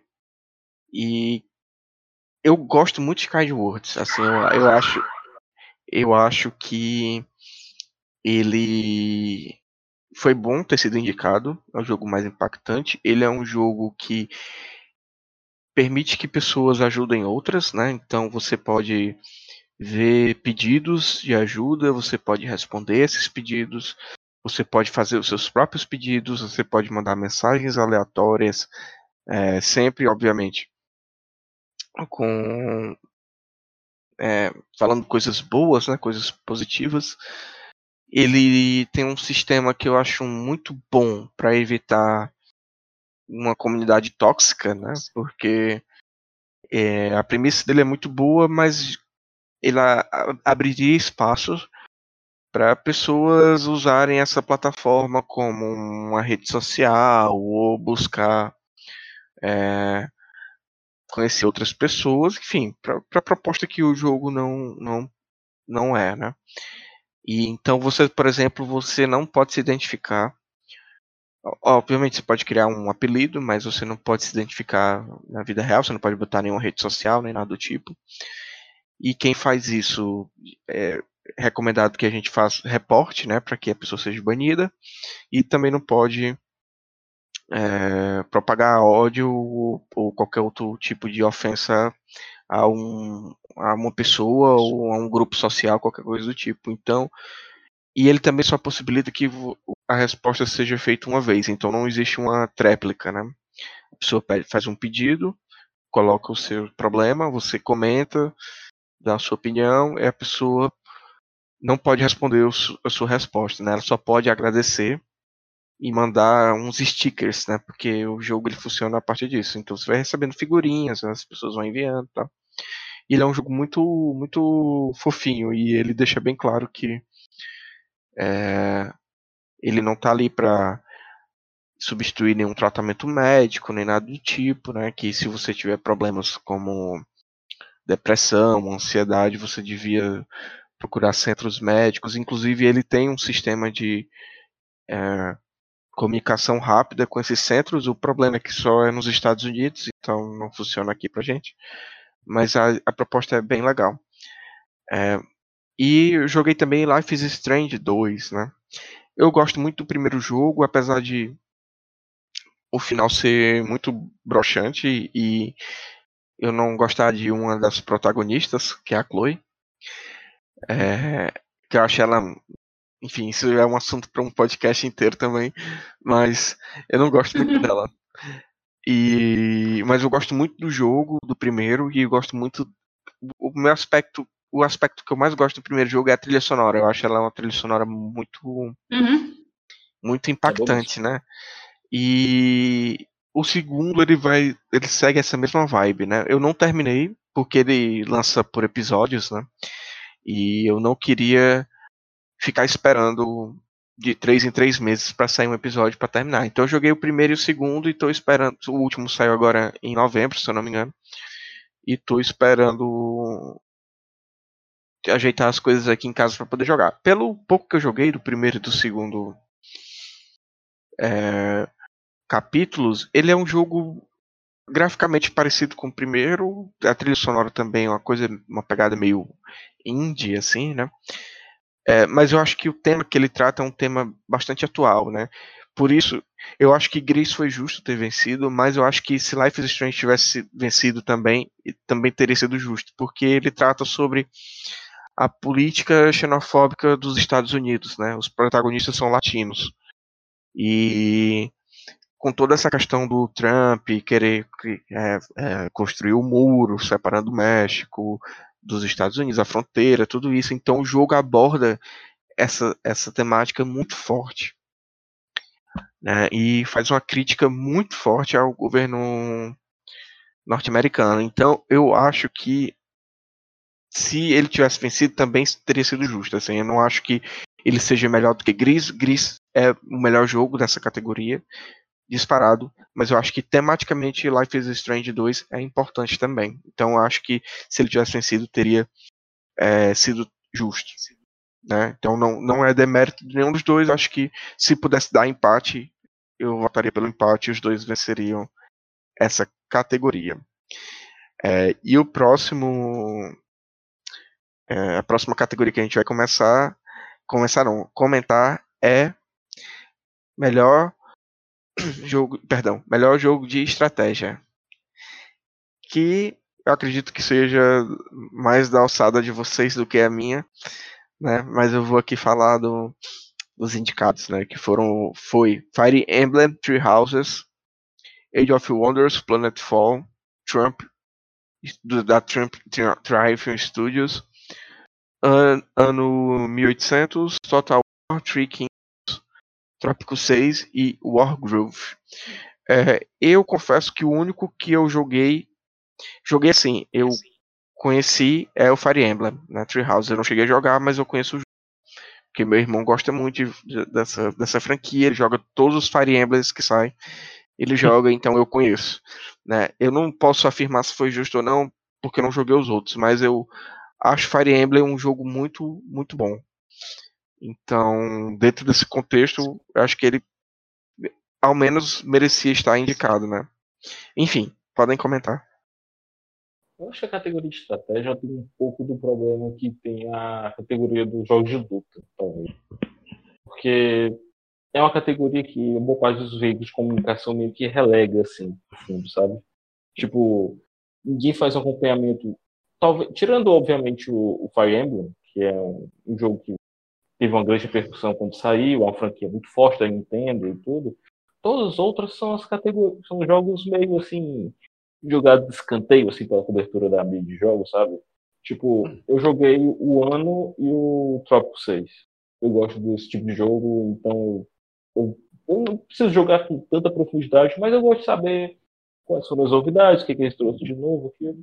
E assim, por mais que eu goste, por exemplo, de Trópico, eu jogo desde o primeiro já tem uns bons anos, ele não tem nada de muito revolucionário para trazer. Tem uns, uns tweaks assim, aqui e acolá, mas não é nada de, de absurdo. É um jogo ok. Ano já tem um jogo, é uma franquia já mais bem trabalhada, tem maior variedade. Mas assim, é complicado porque não é que tenha pouca concorrência, mas acho que a, a mídia pega uns jogos assim, parece que colocou a, a, lista de mais vendidos assim do, do Steam resolveu ficar catando. Ah, acho que aqui vai, aqui vai, aqui vai, tipo, porque boa parte deles eu acho que não faz tanto sentido assim. É uma categoria meio esquecida, talvez. Dito isso, eu não joguei Fire Emblem, eu não eu, assim, eu, eu tive melhor interesse nesse jogo específico porque eu soube que tem mais elementos de narrativa do que, assim, é meio a meio eu soube, né? Tem um pouco da parte de você desenvolver o, os seus contatos do lado da escola, tem lá o, uma questão meio persona da vida de você ajudar a elaborar as relações com os personagens para melhorar o, o desenvolvimento deles nas lutas. E uma coisa que eu acho esquisita, e eu sei que é algo mais pessoal, mas eu acho muito estranho você ver um jogo que é claramente um RPG tático, para mim, que é o Fire Emblem na categoria de estratégia. Eu sei que, de novo, a questão de não ter uma categoria específica para esse tipo de coisa, mas toda vez que eu vejo um jogo nessa pegada na categoria, eu fico coçando a cabeça. Eu sei que é uma questão de nomenclatura, é besteira, mas para mim que cresceu quando, por exemplo, eu via falar de, sei lá, Final Fantasy Tactics, que, que tem um pouco da mesma pegada de gameplay em certo grau, eu não pensava aquilo como sendo um jogo de estratégia em si. Eu pensava como sendo um RPG que você tinha que pensar no grid, basicamente. Mas é uma besteira, mas é uma coisa que eu sempre fiquei pensando depois. Quando eu vi a indicação do Fire Emblem, eu fiquei refletindo sobre isso. No mais, honestamente, eu não poderia dar uma premiação para ninguém, porque mesmo os que eu joguei, eu achei jogos particularmente geniais ou excelentes. São jogos ok, Provavelmente faria Emblem é o melhor deles, mas do mesmo jeito que eu, o pouco que eu vi, seja gameplay mesmo, tem seus problemas também. Não é um jogo muito redondo também, não. É uma categoria esquisita. É, eu não joguei nenhum dos cinco, embora o ano tava na minha lista para jogar esse ano, porque eu acho que era o que mais me interessava, sabe? Parece um pouco Age of Empires só que é na evolução industrial e tal. Aquele mesmo jazz de sempre.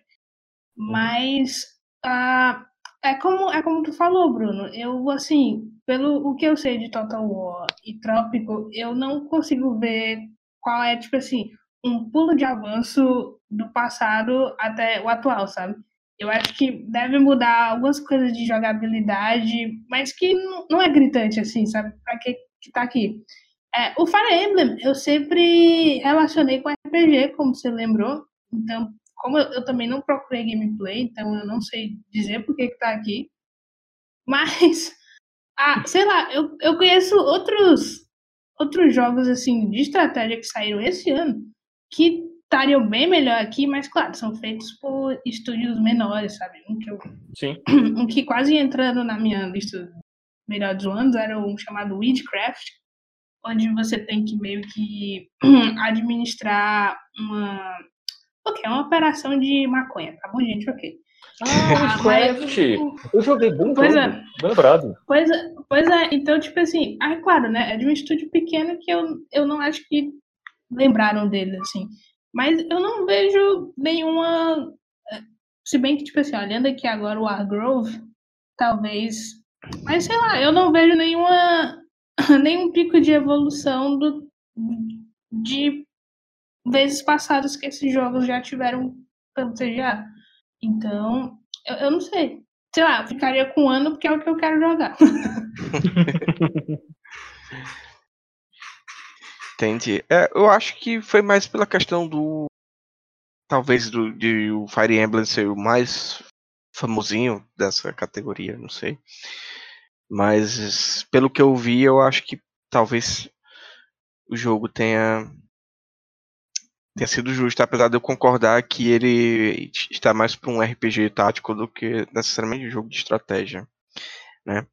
E agora a gente vai encaminhar para as três últimas é, na verdade, perdão, na, na, verdade, as quatro últimas categorias desse podcast, né? Senão a gente vai falar de tudo e vai ter 300 horas de cast para eu editar depois. Vamos lá. Então, as quatro últimas categorias são melhor direção de arte, melhor narrativa, melhor direção de jogo e jogo do ano. Né? Vamos começar pela melhor direção de arte. Os indicados foram Control, que venceu, Death Stranding, Grace, Sayonara Wild Hearts, Sekiro Shadows Die Twice e The Legend of Zelda Link, Link's Awakening. Então. Só jogar. Eu, só jogão, hein? Acho que o, o mais fraco daqui talvez seja o remake do Zelda. Né? Não Mas... é muito fofinho, vai. Assim, ele é fofinho. Não é assim. nada, ele não é nada demais, mas ele é muito fofinho. Eu, eu sou muito suspeito a dizer, mas é muito fofinho. É, assim, do, dos, dos outros, eu também acho ele muito fofinho, mas em comparação com os outros, acho que ele é o que mais se distancia nesse sentido. Eu, É eu, eu não sei, pra mim aqui tem quatro candidatos muito fortes, que é o Control, que foi o vencedor, né? O Death Stranding, o Grease e o Sekiro. E aqui a gente pode entrar num, num questionamento que o que seria essa direção de arte, né? É, porque eu vi muita gente reclamando que Grease não ganhou esse, esse, essa categoria. E eu vi o, o, o gameplay de Control, ainda não joguei, embora eu tenha o jogo, mas eu estou tentando terminar Death Stranding. Então, ainda não comecei a jogar Control, mas eu vi também algumas gameplays e eu acho assim bem justo o Control ter ganhado, apesar de eu achar que Gris também poderia ter ganhado. Né? Mas aí entra aí nessa, nessa questão de conceito, né? O que seria essa direção de arte? E seria apenas o, o visual do jogo, o design, entre as pequenas coisas. Né? O que é que vocês acham? E já complementando a pergunta, para gerar o debate, se vocês acham que foi justo o Control ter vencido. Olha, assim, para mim, direção de arte, no sentido aplicado a TGA, é o, é o visual único. do jogo, sabe? E aquilo que faz ele se destacar, de certa forma. O que, que ele faz de diferente ali? Pelo menos todos os jogos eles são muito distintos entre si, se eu vou comparar. O, o Control ele tem aquele visual sóbrio, todo o, o, visual interno do jogo eu acho incrível, assim, tipo, me fez pesquisar sobre, sobre arquitetura por causa desse jogo. Então, quer dizer, ele me fez tirar um, um chapéu para saber como ele conseguiu dar aquele ambiente, sabe? Isso fora os outros detalhes que não, não vou entrar a fundo. Mas tem um jogo dessa lista que eu tô achando altamente subestimado, que eu não estava levando a sério e eu fui começar a jogar nessa semana, justamente. Porque saiu recentemente para PC. Ele era, se não for memória, exclusivo de Switch? Eu acho que sim. Que é o Sayonara Wild. Que jogo bonito. Assim, é, é impressionante. Ele parece uma experiência mesmo, meio lisérgica, assim. É um negócio meio maluco, mas ele é muito impressionante, porque ao contrário dos outros jogos que, que tem um gameplay particularmente mais elaborado, que tem várias outras qualidades que são envoltas a, a respeito, o Sayonara Hearts, ele não brilha tanto assim no restante, mas a estética dele é o que segura o jogo. Assim, o jogo dele é estética. É assim, é... certos filmes quando você assiste, por exemplo, você não assiste tanto porque, por exemplo, ele tem um, uma narrativa muito elaborada. Assim. Você vê aqueles certos filmes, por exemplo, porque ele é bonito, sabe?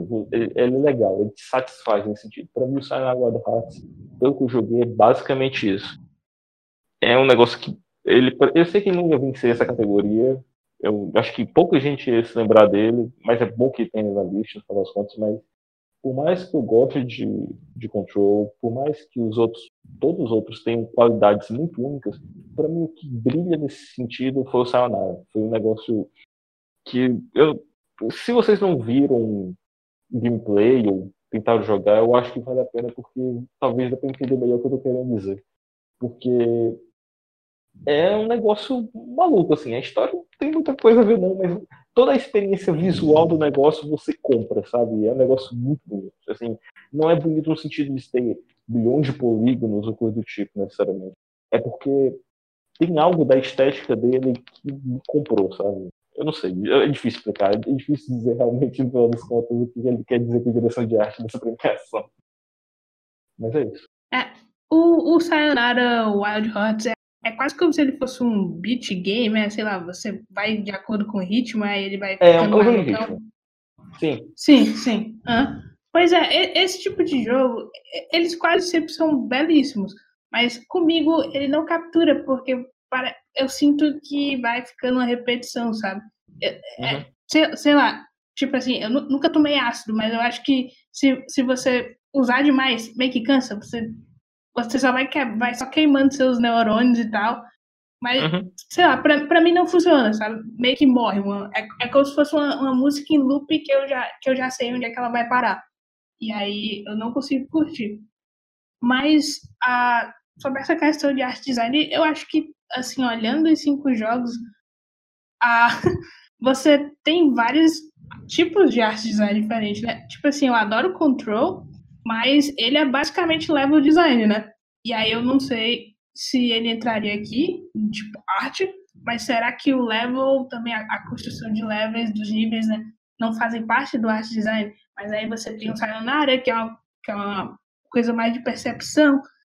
Ah, então, assim, eu vou ficar com Control, porque foi o que eu mais joguei, assim, dos quatro, foi, acho que foi o único, dos cinco, na verdade. Foi o único que eu joguei. Então, mas, mas eu achei o, o controle, assim, em termos de evolução da Remedy, né? Eu, eu, acho que, eu acho ele muito próximo do Alan Wake. Então, eu, eu, eu, não, eu não sei se, se ele, ele ganharia. Talvez talvez o Gris, eu não sei. Mas se, se o controle tá aí, eu também não me incomodo. Entendi. É, é, é complicado porque são jogos muito diferentes e de, de é, desenvolvedoras diferentes, né? Então a gente tem desde o de grandes desenvolvedoras como a né? Com o Sekiro, o próprio Zelda com a Nintendo, né? Até o Nomad Studios do Grease, né? Então são é, enfim, orçamentos diferentes, são maneiras de trabalhar arte diferente. É, eu acho que o prêmio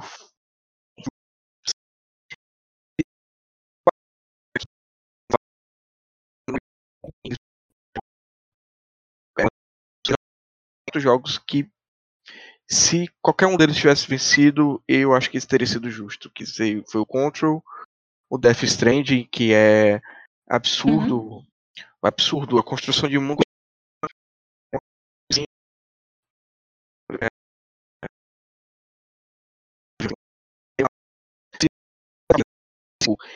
ele pegou uma parte grande ali. A história se passa no Afeganistão, né?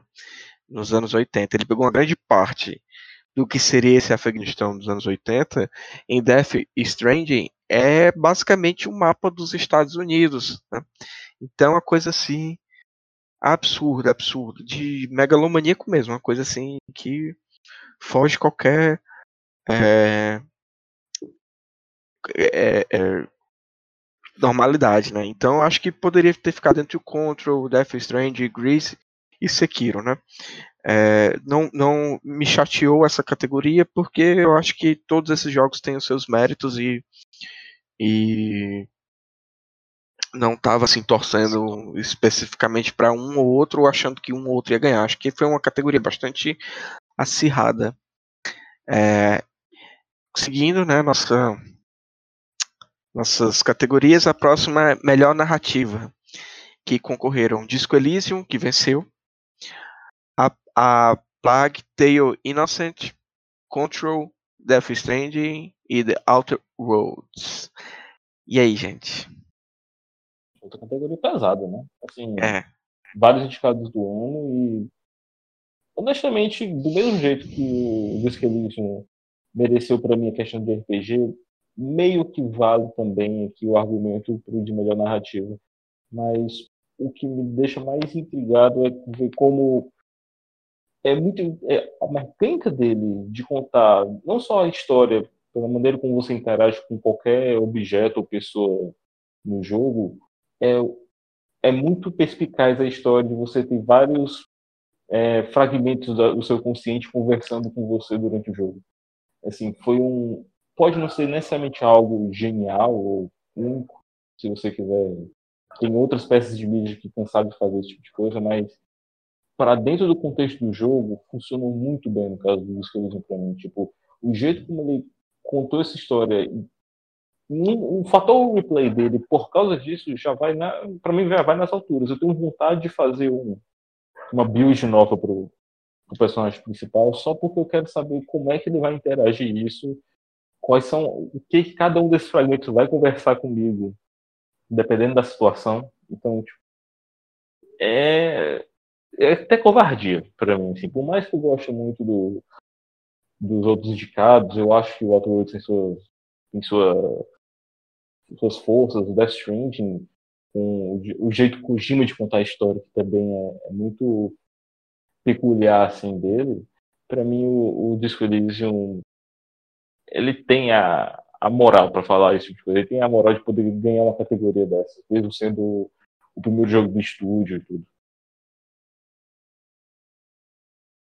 É, como, como eu falei lá, na categoria de RPG, o Disco Elysium ele é basicamente um text game, né? Que você pode interagir com tudo, ele vai estar. Tá, e aquilo vai te levar em algum ponto da narrativa, né? Dito isso, é foda, por causa que um jogo que é basicamente texto eu acho que deveria ganhar realmente a de narrativa.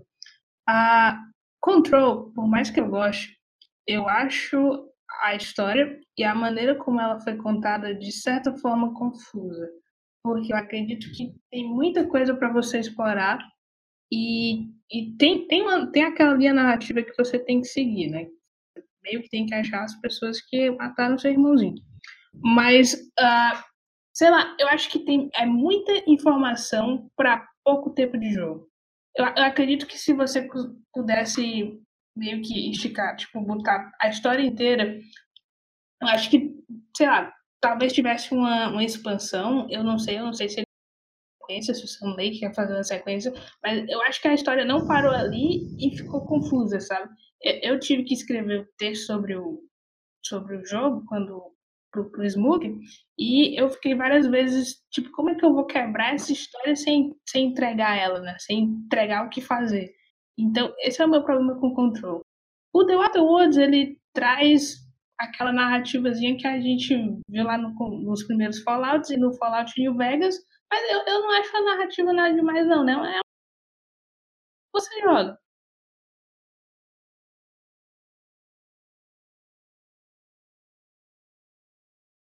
Você vai cair. Alô, Tatiana? Oi? Não. Oi, caiu, caiu. Tu pode repetir, por favor? Qual parte? É, a partir do texto do Smoke. Ah, sim, pois é. Então, eu tive que escrever o texto do Smoke sobre o Control e eu fiquei um pouco preocupada, sabe, em como dividir essa narrativa sem entregar. Que eu, eu acho que é um, é um grande problema do jogo, sabe? Tem, tem, muita, tem muita coisa e eu, eu não acho que ele conseguiu botar tudo que ele queria falar. E o The Water Worlds, eu, ele meio que segue ah, o que o Fallout fez lá no começo e o Fallout New Vegas, mas eu achei bem comum, sabe? Eu acho que, acho que foi mais isso, sabe? Trazer esse elemento de você poder deixar que a história te leve, mas eu não achei essas coisas da narrativa toda, não. Entendi. Eu acho que o que tu falou do Control, de ser pouco tempo para muita história, né? De ficar um negócio meio corrido e tudo. Eu acho que é o oposto do Death Stranding. Porque o Death Stranding, a história é muito boa, só que ela é muito diluída dentro da gameplay, tá entendendo? Então você passa horas e horas e horas sem avançar na, na narrativa. E eu acho que isso. Eu sei que é um, é um proposta do jogo, eu entendo a, essa proposta do Kojima, né? eu compreendo o que ele quis fazer, mas eu acho que isso ele é problemático no sentido de que ele quebra muito o ritmo, né? Então você tem um ritmo muito lento de avanço de história e de avanço de narrativa. Ele é um jogo que ele não tem um fator replay elevado. Assim, eu acho muito difícil você terminar o Death Stranding e já botar de novo para começar. Assim, é muito complicado. E eu acho que nessa questão, eu acho que o Disco Elysium, apesar de eu não ter jogado, ele me parece ser, pelo que vocês falaram e pelos prêmios que ele levou até aqui, a escolha mais coerente dentro dessa categoria, né? E só aumentou mais ainda a vontade de eu jogar. em breve, em breve eu con é, con concretizo. A minha missão desse ano foi fazer tentar o máximo de gente jogar Disco Como Disco Elysium levou quatro, quatro premiações, então ficou mais fácil de justificar para os professores. Exatamente. A próxima categoria é melhor direção. E os concorrentes eram Death Stranding, é, Control, Resident Evil 2, Sekiro e Outer Wilds. E quem venceu foi o Kojima, né? Com Death Stranding. E aí? Kojima. Que né? você... É, Kojima. Vai dizer o quê? Pra bem ou pra mal é o Kojima. É, eu, eu, eu assim. acho. É, fala. Não, assim, porque na verdade, a gente sabe o que esperar dos jogos do Kojima. Eu, eu não joguei o Death Stranding, mas eu sei o que espera mais ou menos dos jogos do Kojima pelas experiências com o Metal Gear Solid. Então, por mais que. Acho que é meio que uma. É porque assim, né? Eu vou, vou tirar logo uma coisa que me incomodou na premiação do Kojima. É esse papinho de dizer que, ah, quando eu saí da Konami, eu virei, só tinha um papel, uma ideia, aquela coisa. Tipo, parece que o cara virou indie, assim, do nada, sabe? Que ele foi bancado fortemente pela Sony em um jogo de orçamento altíssimo e tudo mais. Tipo, calma, Kojima, segura essa emoção aí. Mas uma coisa que é verdade do Kojima que, tipo, ele realmente ele tinha uma, uma visão muito, muito bem embasada do que ele queria no, no Death Stranding. Tipo, o primeiro trailer, isso aí eu fui ver depois, o primeiro trailer do anúncio do Death Stranding, ele tá praticamente sem alterações no começo do jogo. E isso já tem alguns anos. O anúncio do Death Stranding, o primeiro trailer, já tem uns bons anos. Então, eu acho que é uma prova muito real de que o Kojima sabia o que estava fazendo. Ele queria aquilo, ele queria contar aquela história, ele queria contar daquele jeito, por mais que em todo esse período antes do lançamento, muita gente não sabe exatamente ainda como é que funcionaria o jogo, se era um simulador de, de iFood, de Rappi, se você, hum. como é que funcionaria aquilo de verdade no jogo. Para ele isso era uma coisa que parecia muito muito clara, sabe? E assim, você gostando ou não do jeito como ele conta a história, como ele conta os personagens, principalmente os personagens femininos, que, pelo amor de Deus, Kojima, né? Difícil defender. Mas, hum. no geral, ele sabe o que está fazendo, e aí, de novo, do mesmo jeito que eu comentei um pouco sobre a questão do, do Miyazaki com Dark Souls, Demon Souls e agora com Sekiro, é meio que aquela. É meio que para ratificar essa história da redenção do Kojima pós-Konami, sabe? É, é, é tipo, é, não, não, vou dizer que, que tem o peso. Ele é atualmente o diretor de jogos mais popular do mundo. E assim, você pode dizer que o pessoal da, Nintendo é, tem muita força, mas tipo, dos jogos que ele. autorais de fato, o Konami é mais. O, o Kojima ele é o mais famoso, sabe? Então, é meio que aquela uma questão de tipo. É, é ele mesmo. Assim, vocês podem gostar, não gostar, mas ele faz um tipo de jogo que ainda é muito único, assim, no final das contas. E fazer um jogo desses do zero, supostamente, para algo que é candidato sério a jogo do ano, não é para todo mundo, né?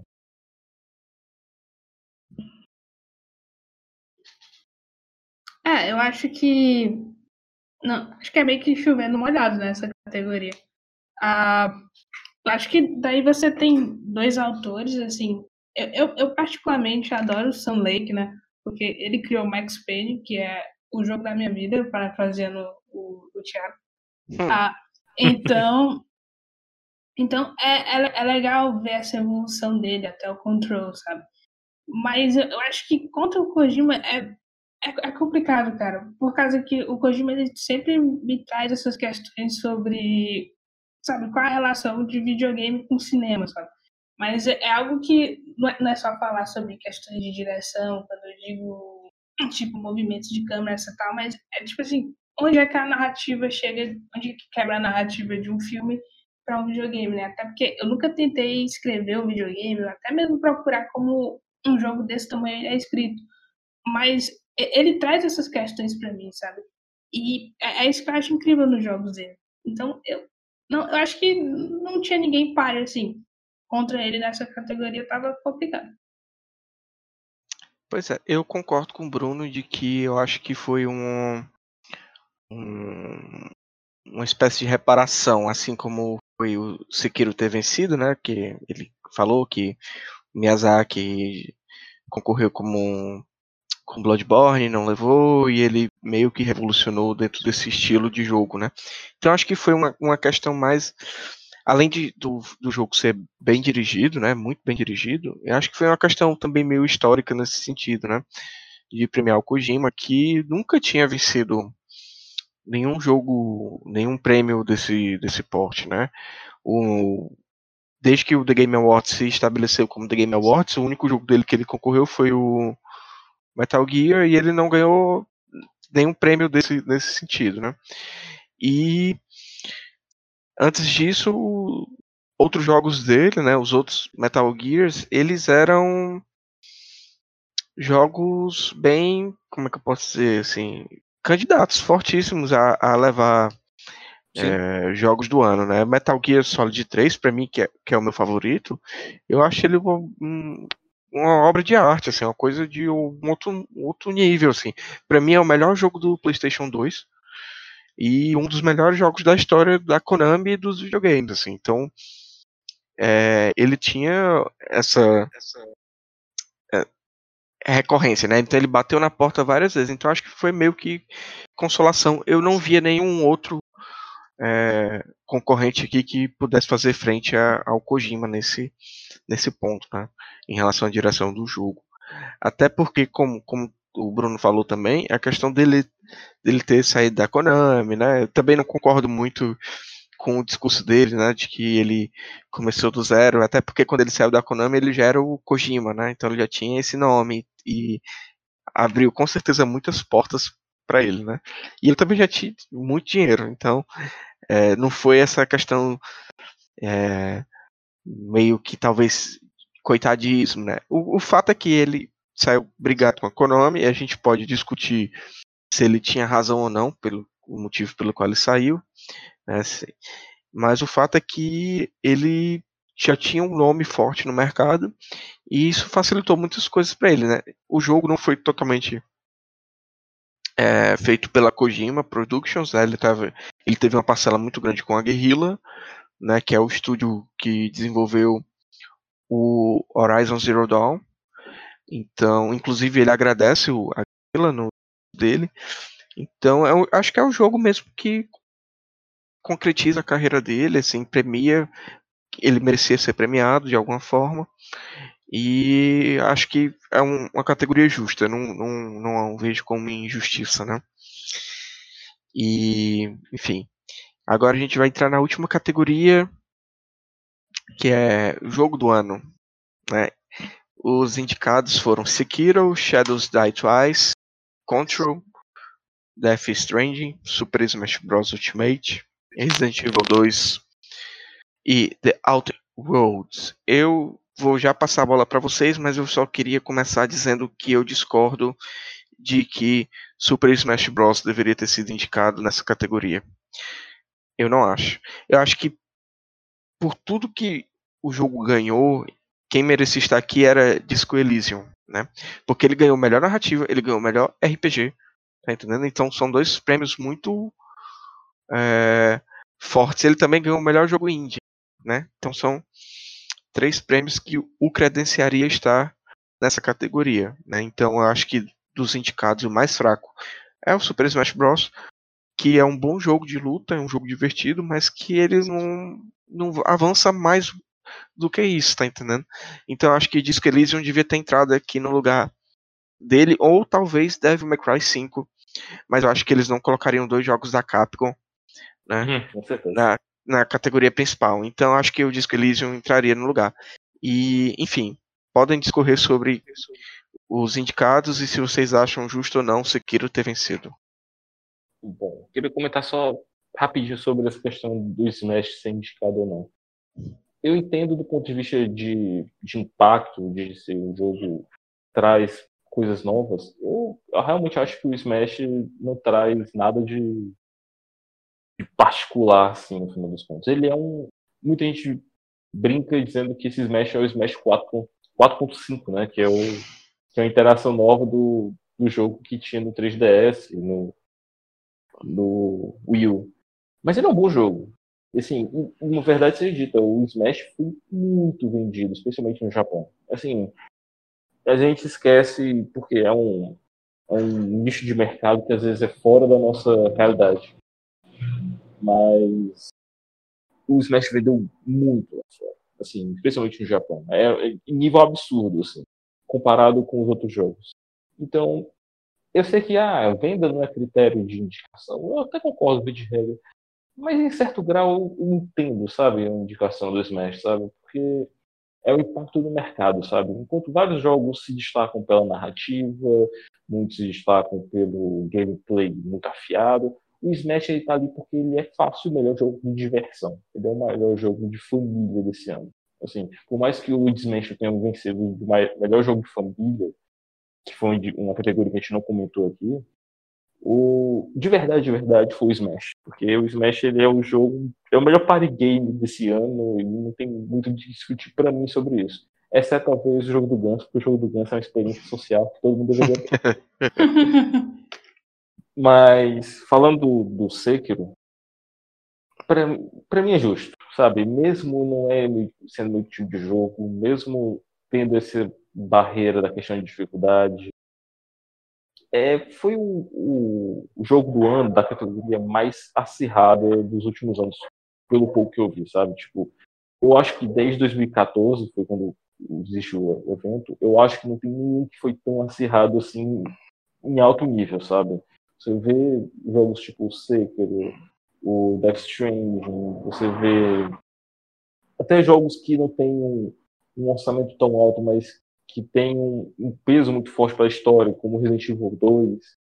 É, eu acho que vale, sabe? Porque, assim, na verdade, se qualquer um desses três vencesse, eu acho que seria justo em algum aspecto, sabe? Eu acho que um jogo, na verdade, que eu não tenho tanta afinidade para colocar com um lista de melhores do ano, pelo pouco que eu vi, foi justamente o Outer Worlds, porque, beleza, ele tem aquela lembrança dos outros Fallouts, tem aquela aquela saudade que muita gente tem do New Vegas, mas eu colocaria, na verdade, até por questão de alinhamento de RPG, eu trocaria ele pelo Disco Elysium. E se o Disco Elysium vencesse, ia ser uma loucura, foda-se todos os tipo da vida, o negócio ia ser indie mesmo.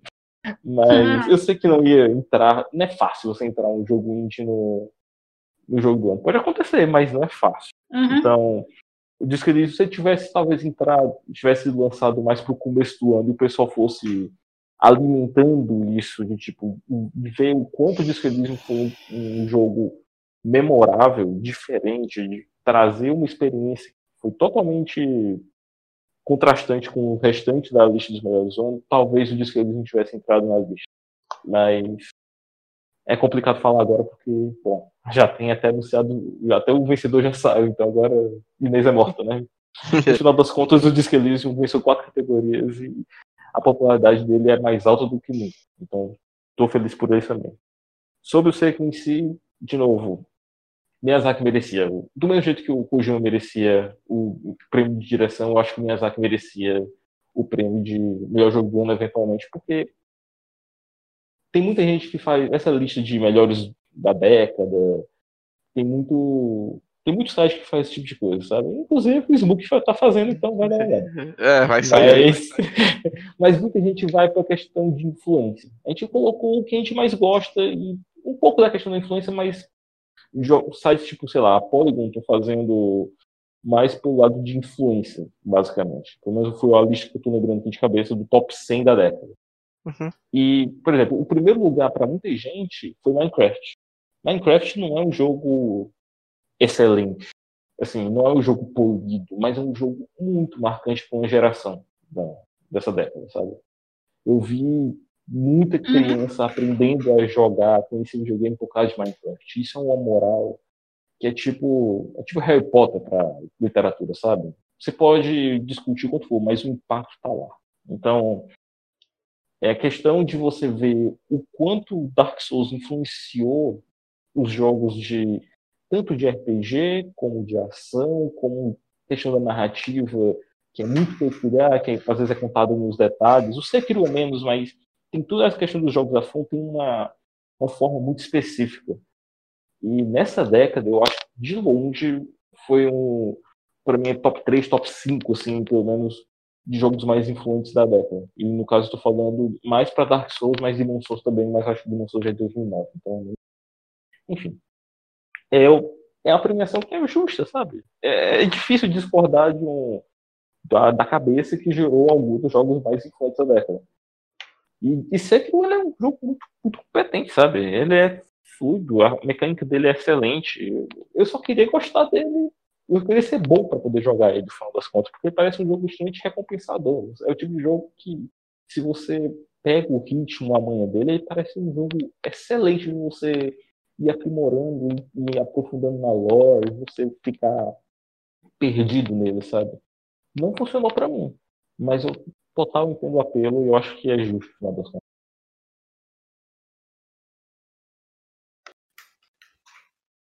Então, né, dessa categoria, eu acho que o que não realmente devia estar aí era o Outer Worlds, né? Eu vejo como se ele fosse uma espécie de cutucão aí direto para a Bethesda, né? Pelo horrível trabalho que eles fizeram com o Fallout 76 no último ano, basicamente. Então, eu tava torcendo meio que secretamente pelo Control, né? Eu via ele como uma espécie de underdog ali, né? Vira-latas então eu tava secretamente assim, pensando que talvez ele pudesse ganhar, né? Se ele ganhasse, eu ia comemorar e dizer que já tava aguardando isso há muito tempo. Mas é porque eu vejo ele mais como se fosse um jogo bastante ambicioso, sabe? Para os dias de hoje. Eu acho que ele é um jogo que ainda tem muito para entregar e muito para explorar, pelo menos por mim, porque eu não joguei ele ainda como eu acho que deve ser jogado. Acho que eu joguei ele muito rápido. Então ele era o meu favorito aí dos seis.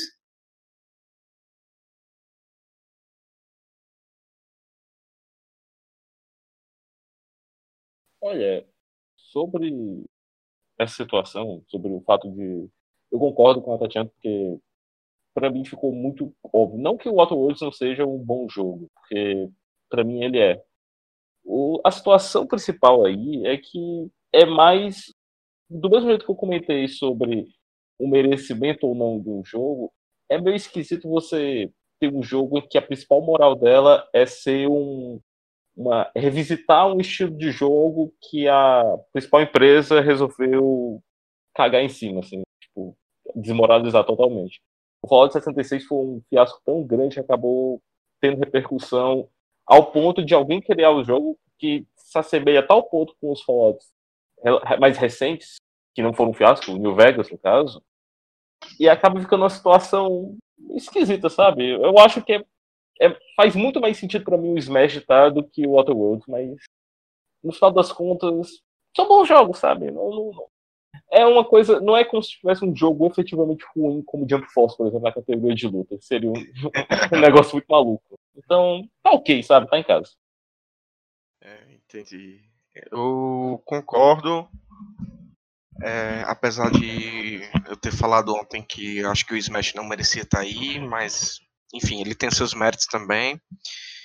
É, sobre a categoria principal, como eu já vinha falando, né, e já já vinha desenvolvendo o pensamento, é, eu acho que Sekiro tem todos os, os, os, méritos de ter vencido. Na verdade, acho que quatro jogos despontavam nesse sentido, que era o Sekiro, o Death Stranding, o Resident Evil 2 e o Control. Acho que são os jogos que mais mereciam estar aí. É, e ó, qualquer um que levasse o prêmio seria justo. Né? Minha única, meu único problema com o Sekiro é realmente em relação à a, a, dificuldade que eu acho que poderia ter uma dificuldade mais fácil, principalmente para os jogadores que têm ansiedade e. É, enfim, que não, não conseguem jogar, não conseguem desenvolver é, sua, sua a gameplay não consegue desenvolver, avançar na história por conta disso. Então acho que se tivesse, por exemplo, uma dificuldade mais fácil, não, não tão mais fácil, mas mais razoável, e tivesse a opção talvez de escolha, e poderia ter inclusive recomendações de texto no próprio jogo, né, dizendo que para uma experiência completa seria interessante jogar no mais difícil, enfim, tudo isso. Mas eu entendo que é a política da From Software, que é o estilo de jogo, que é o gênero, e essa essa minha fala é mais parte mais de um aspecto mais pessoal meu do que necessariamente do jogo. Então não é um defeito, né? O jogo tá aí e eu comprei sabendo que ele era desse jeito, né? Então não é uma coisa é, defeituosa do jogo, né? Só uma observação que eu faço, né? Mas como eu falei, todos para mim são são dignos de estarem aí e esses quatro esses quatro que eu comentei, qualquer um que levasse para mim seria justo. E é, enfim, continuando, agora a gente vai falar um pouquinho sobre os anúncios, né? É, saber o que vocês acharam e, e enfim, os destaques de vocês sobre os anúncios e, e tudo isso. Eu já vou logo adiantar o meu, aí eu deixo a bola para vocês dois e vocês já podem, inclusive, se quiserem é, fazer as considerações finais, quando, quando forem terminando de falar, vocês podem falar. É, aproveitem e façam divulgação dos outros podcasts que vocês participam, é, das suas redes sociais, enfim, tudo isso. Pode ficar à vontade e fazer. Né? Então, dos anúncios da, da Game Awards, de jogo novo, nenhum assim me chamou muita atenção. Né? É, eu tinha comentado né, ontem no áudio que não deu certo que tinha três, três anúncios tinham me chamado a atenção. Eu vou ser generoso e vou botar mais um. Porque teve um RPG que eles lançaram que é, é, inspirado, não, na verdade ele é uma continuação barra reboot de um RPG que eu jogava muito é, no final da década de 90, início dos anos 2000, que era o Baldur's Gate, né? Então teve esse anúncio desse RPG, D&D, né? Ele é inspirado nos RPGs de mesa. Eu joguei muito Baldur's Gate 2, principalmente. E eu fiquei. Não vou dizer que empolgado para jogar, porque eu achei assim o, o trailer meio zoado, mas eu fiquei curioso. E espero dar uma chance para ele, né? Então, voltando para os três trailers que me pegaram, é, eu curti muito o, o trailer do Ghost of Tsushima. É, meu, minha expectativa para o jogo aumenta mais ainda, principalmente porque eles não revelaram nada de gameplay, né, nem de história, nem nada. A gente só sabe que é um se passa no Japão e tem samurais. Nesse ponto, eu acho que ele se aproxima um pouco do como foi divulgado Death Stranding, né? Que quando surgiram os primeiros trailers, ninguém sabia exatamente sobre o que o jogo do Kojima ia ser. Então esse jogo para mim me lembra um pouco nesse aspecto, né? Então a gente não sabe do que o jogo vai ser, só, só sabemos que se passa no Japão e que aparentemente está muito bonito. É, o outro trailer que me chamou muita atenção foi o do Final Fantasy VII Remake, porque cada é, novidade sobre esse jogo, seja em vídeo, foto ou entrevista, qualquer coisa, eu fico já empolgado e hypado, né? Então, é, como eu falei anteriormente, o Final Fantasy VII não é o meu Final Fantasy favorito, mas ele é muito importante para mim pelo o que ele representa no, na geração do PlayStation 1 e, e pela cultura de Final Fantasy, né? Porque eu acho que ele foi o que o primeiro que difundiu o gênero mais fortemente além do Japão para outras outros continentes, no, especificamente no Brasil, né? E por fim, eu curti muito o visual do novo Xbox, né? Que é um PCzão, como disse a Tatiana. É, então, eu curti muito, achei o design dele bonito, e tudo isso. Eu só não curti, eu esqueci de comentar, que é o, o nome, né? Eu achei o nome meio zoado, é, é Xbox Series X. Então ficou meio esquisito, parece uma coisa, sei lá, é, dos X-Men, assim, ficou meio. Não que os X-Men sejam uma parada esquisita, mas o nome no console ficou muito esquisito, tá entendendo? Então, e eu acho isso, pessoalmente falando, eu acho um erro da, da Microsoft, né? Porque eles não firmam um nome, assim, tipo, tem, ok, tem a série Xbox, mas aí o primeiro Xbox é só Xbox, o segundo é 360, o terceiro é o One, e agora é esse série X.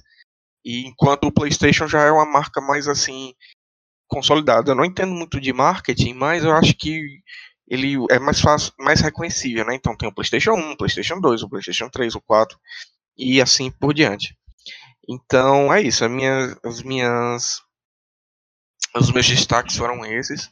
E agora eu passo a bola para vocês. E se vocês quiserem no final da sua fala fazer as considerações finais, podem ficar à vontade. Cara, os X-Men são bizarros, sim. Olha. É que eu não quis ser ofensivo. Mas sabe o que é esquisito desse nome? É porque o nome é Xbox Series X. A primeira coisa que eu imaginei é que tipo, vai ter algum, algum desgraçado que vai reduzir isso para Xbox X. Porque é muito fácil a piada. Mas, na verdade, segundo a notícia que já saiu depois do anúncio, o nome do console em si, segundo a Microsoft, vai ser só Xbox. Então, no caso, o Series X seria o nome da geração. Então, do hum. mesmo jeito que o, que o Thiago comentou sobre serem nomes que, que não pegam tanto assim pontos de marketing, porque não é uma sequência lógica, não é um nome que parece fazer muito sentido, assim, em termos de cronologia.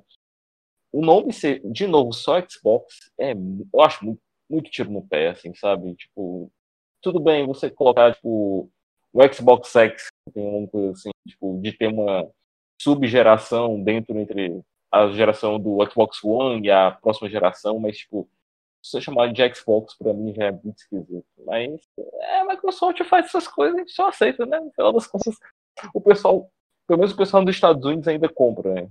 Então, é, vamos ver o que acontece. Eu acho, eu acho muito confuso esse, esse anúncio por conta própria.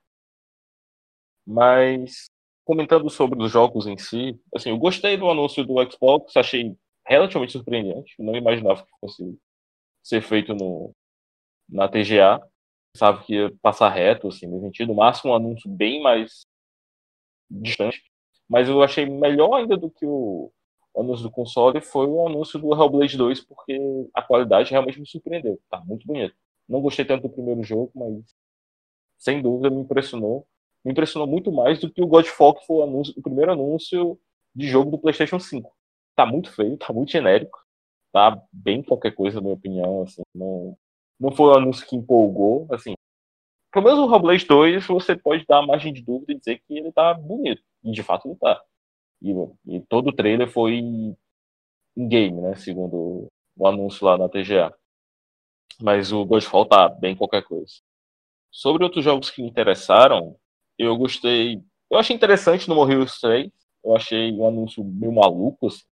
Mas no More Heroes é meio maluco mesmo, então abracei a ideia. Vamos ver o que acontece. Não sei se eu vou jogar, mas achei interessante. O Bravely Default 2, bonito, mas ordinário. Porque Bravely Default, pra mim, tem essa, tem essa impressão pra mim. É um jogo muito bonito, mas cansativo. Um JRPG, ele é muito além da minha capacidade de ter paciência, assim. Ele é muito maçante. Então, talvez o Bravely Default, o Bravely 2 consiga melhorar esse aspecto, não sei. Tem o Weird West, jogo da Devolver. Achei bonito, achei interessante. Achei que qualquer jogo da Devolver que a Devolver vá publicar, eu já tenho um pouco da minha curiosidade. Ele é, um, é uma empresa que eu respeito muito nesse sentido. Então, o, o anúncio que estiver na TGA não foi nada de outro mundo, mas achei interessante. Acho que vai ficar para minha lista de indies ano que vem. O Naraka Blade Point me deu uma sensação assim de, de baioneta ou então Devil May Cry no sentido de mecânica de ser mais direto ao ponto, mas com um pouco da estética e um pouco da verticalidade que tem no Sekiro. Então, achei interessante a mistura.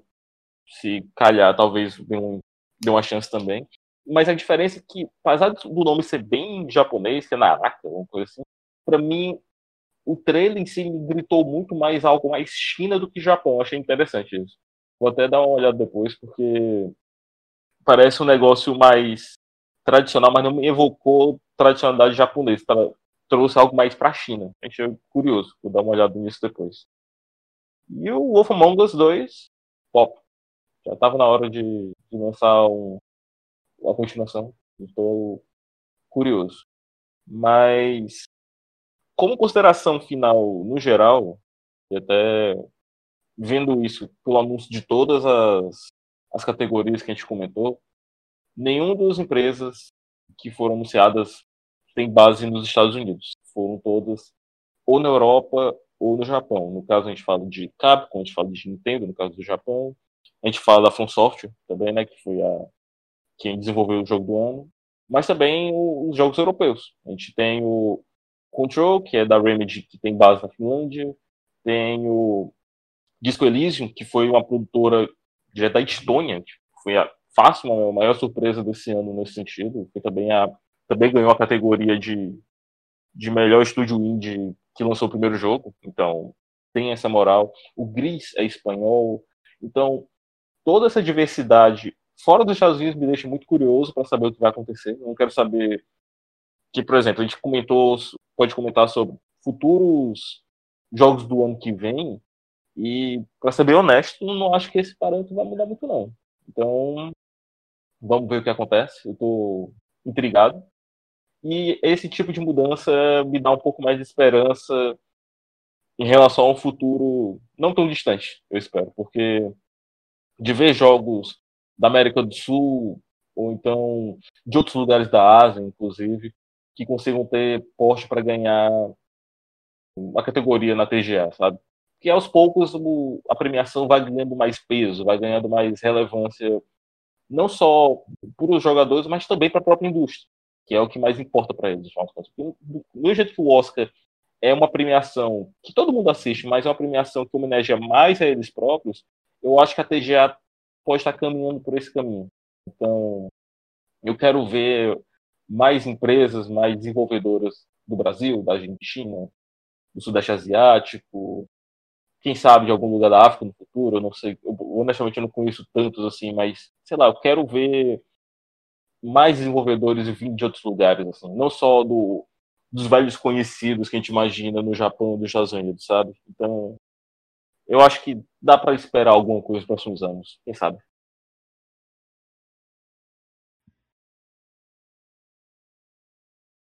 Ah, sim, desculpa, eu esqueci um, um ponto. Eu não faço podcast. Eu não tenho nenhum podcast atual, assim, recorrente, então.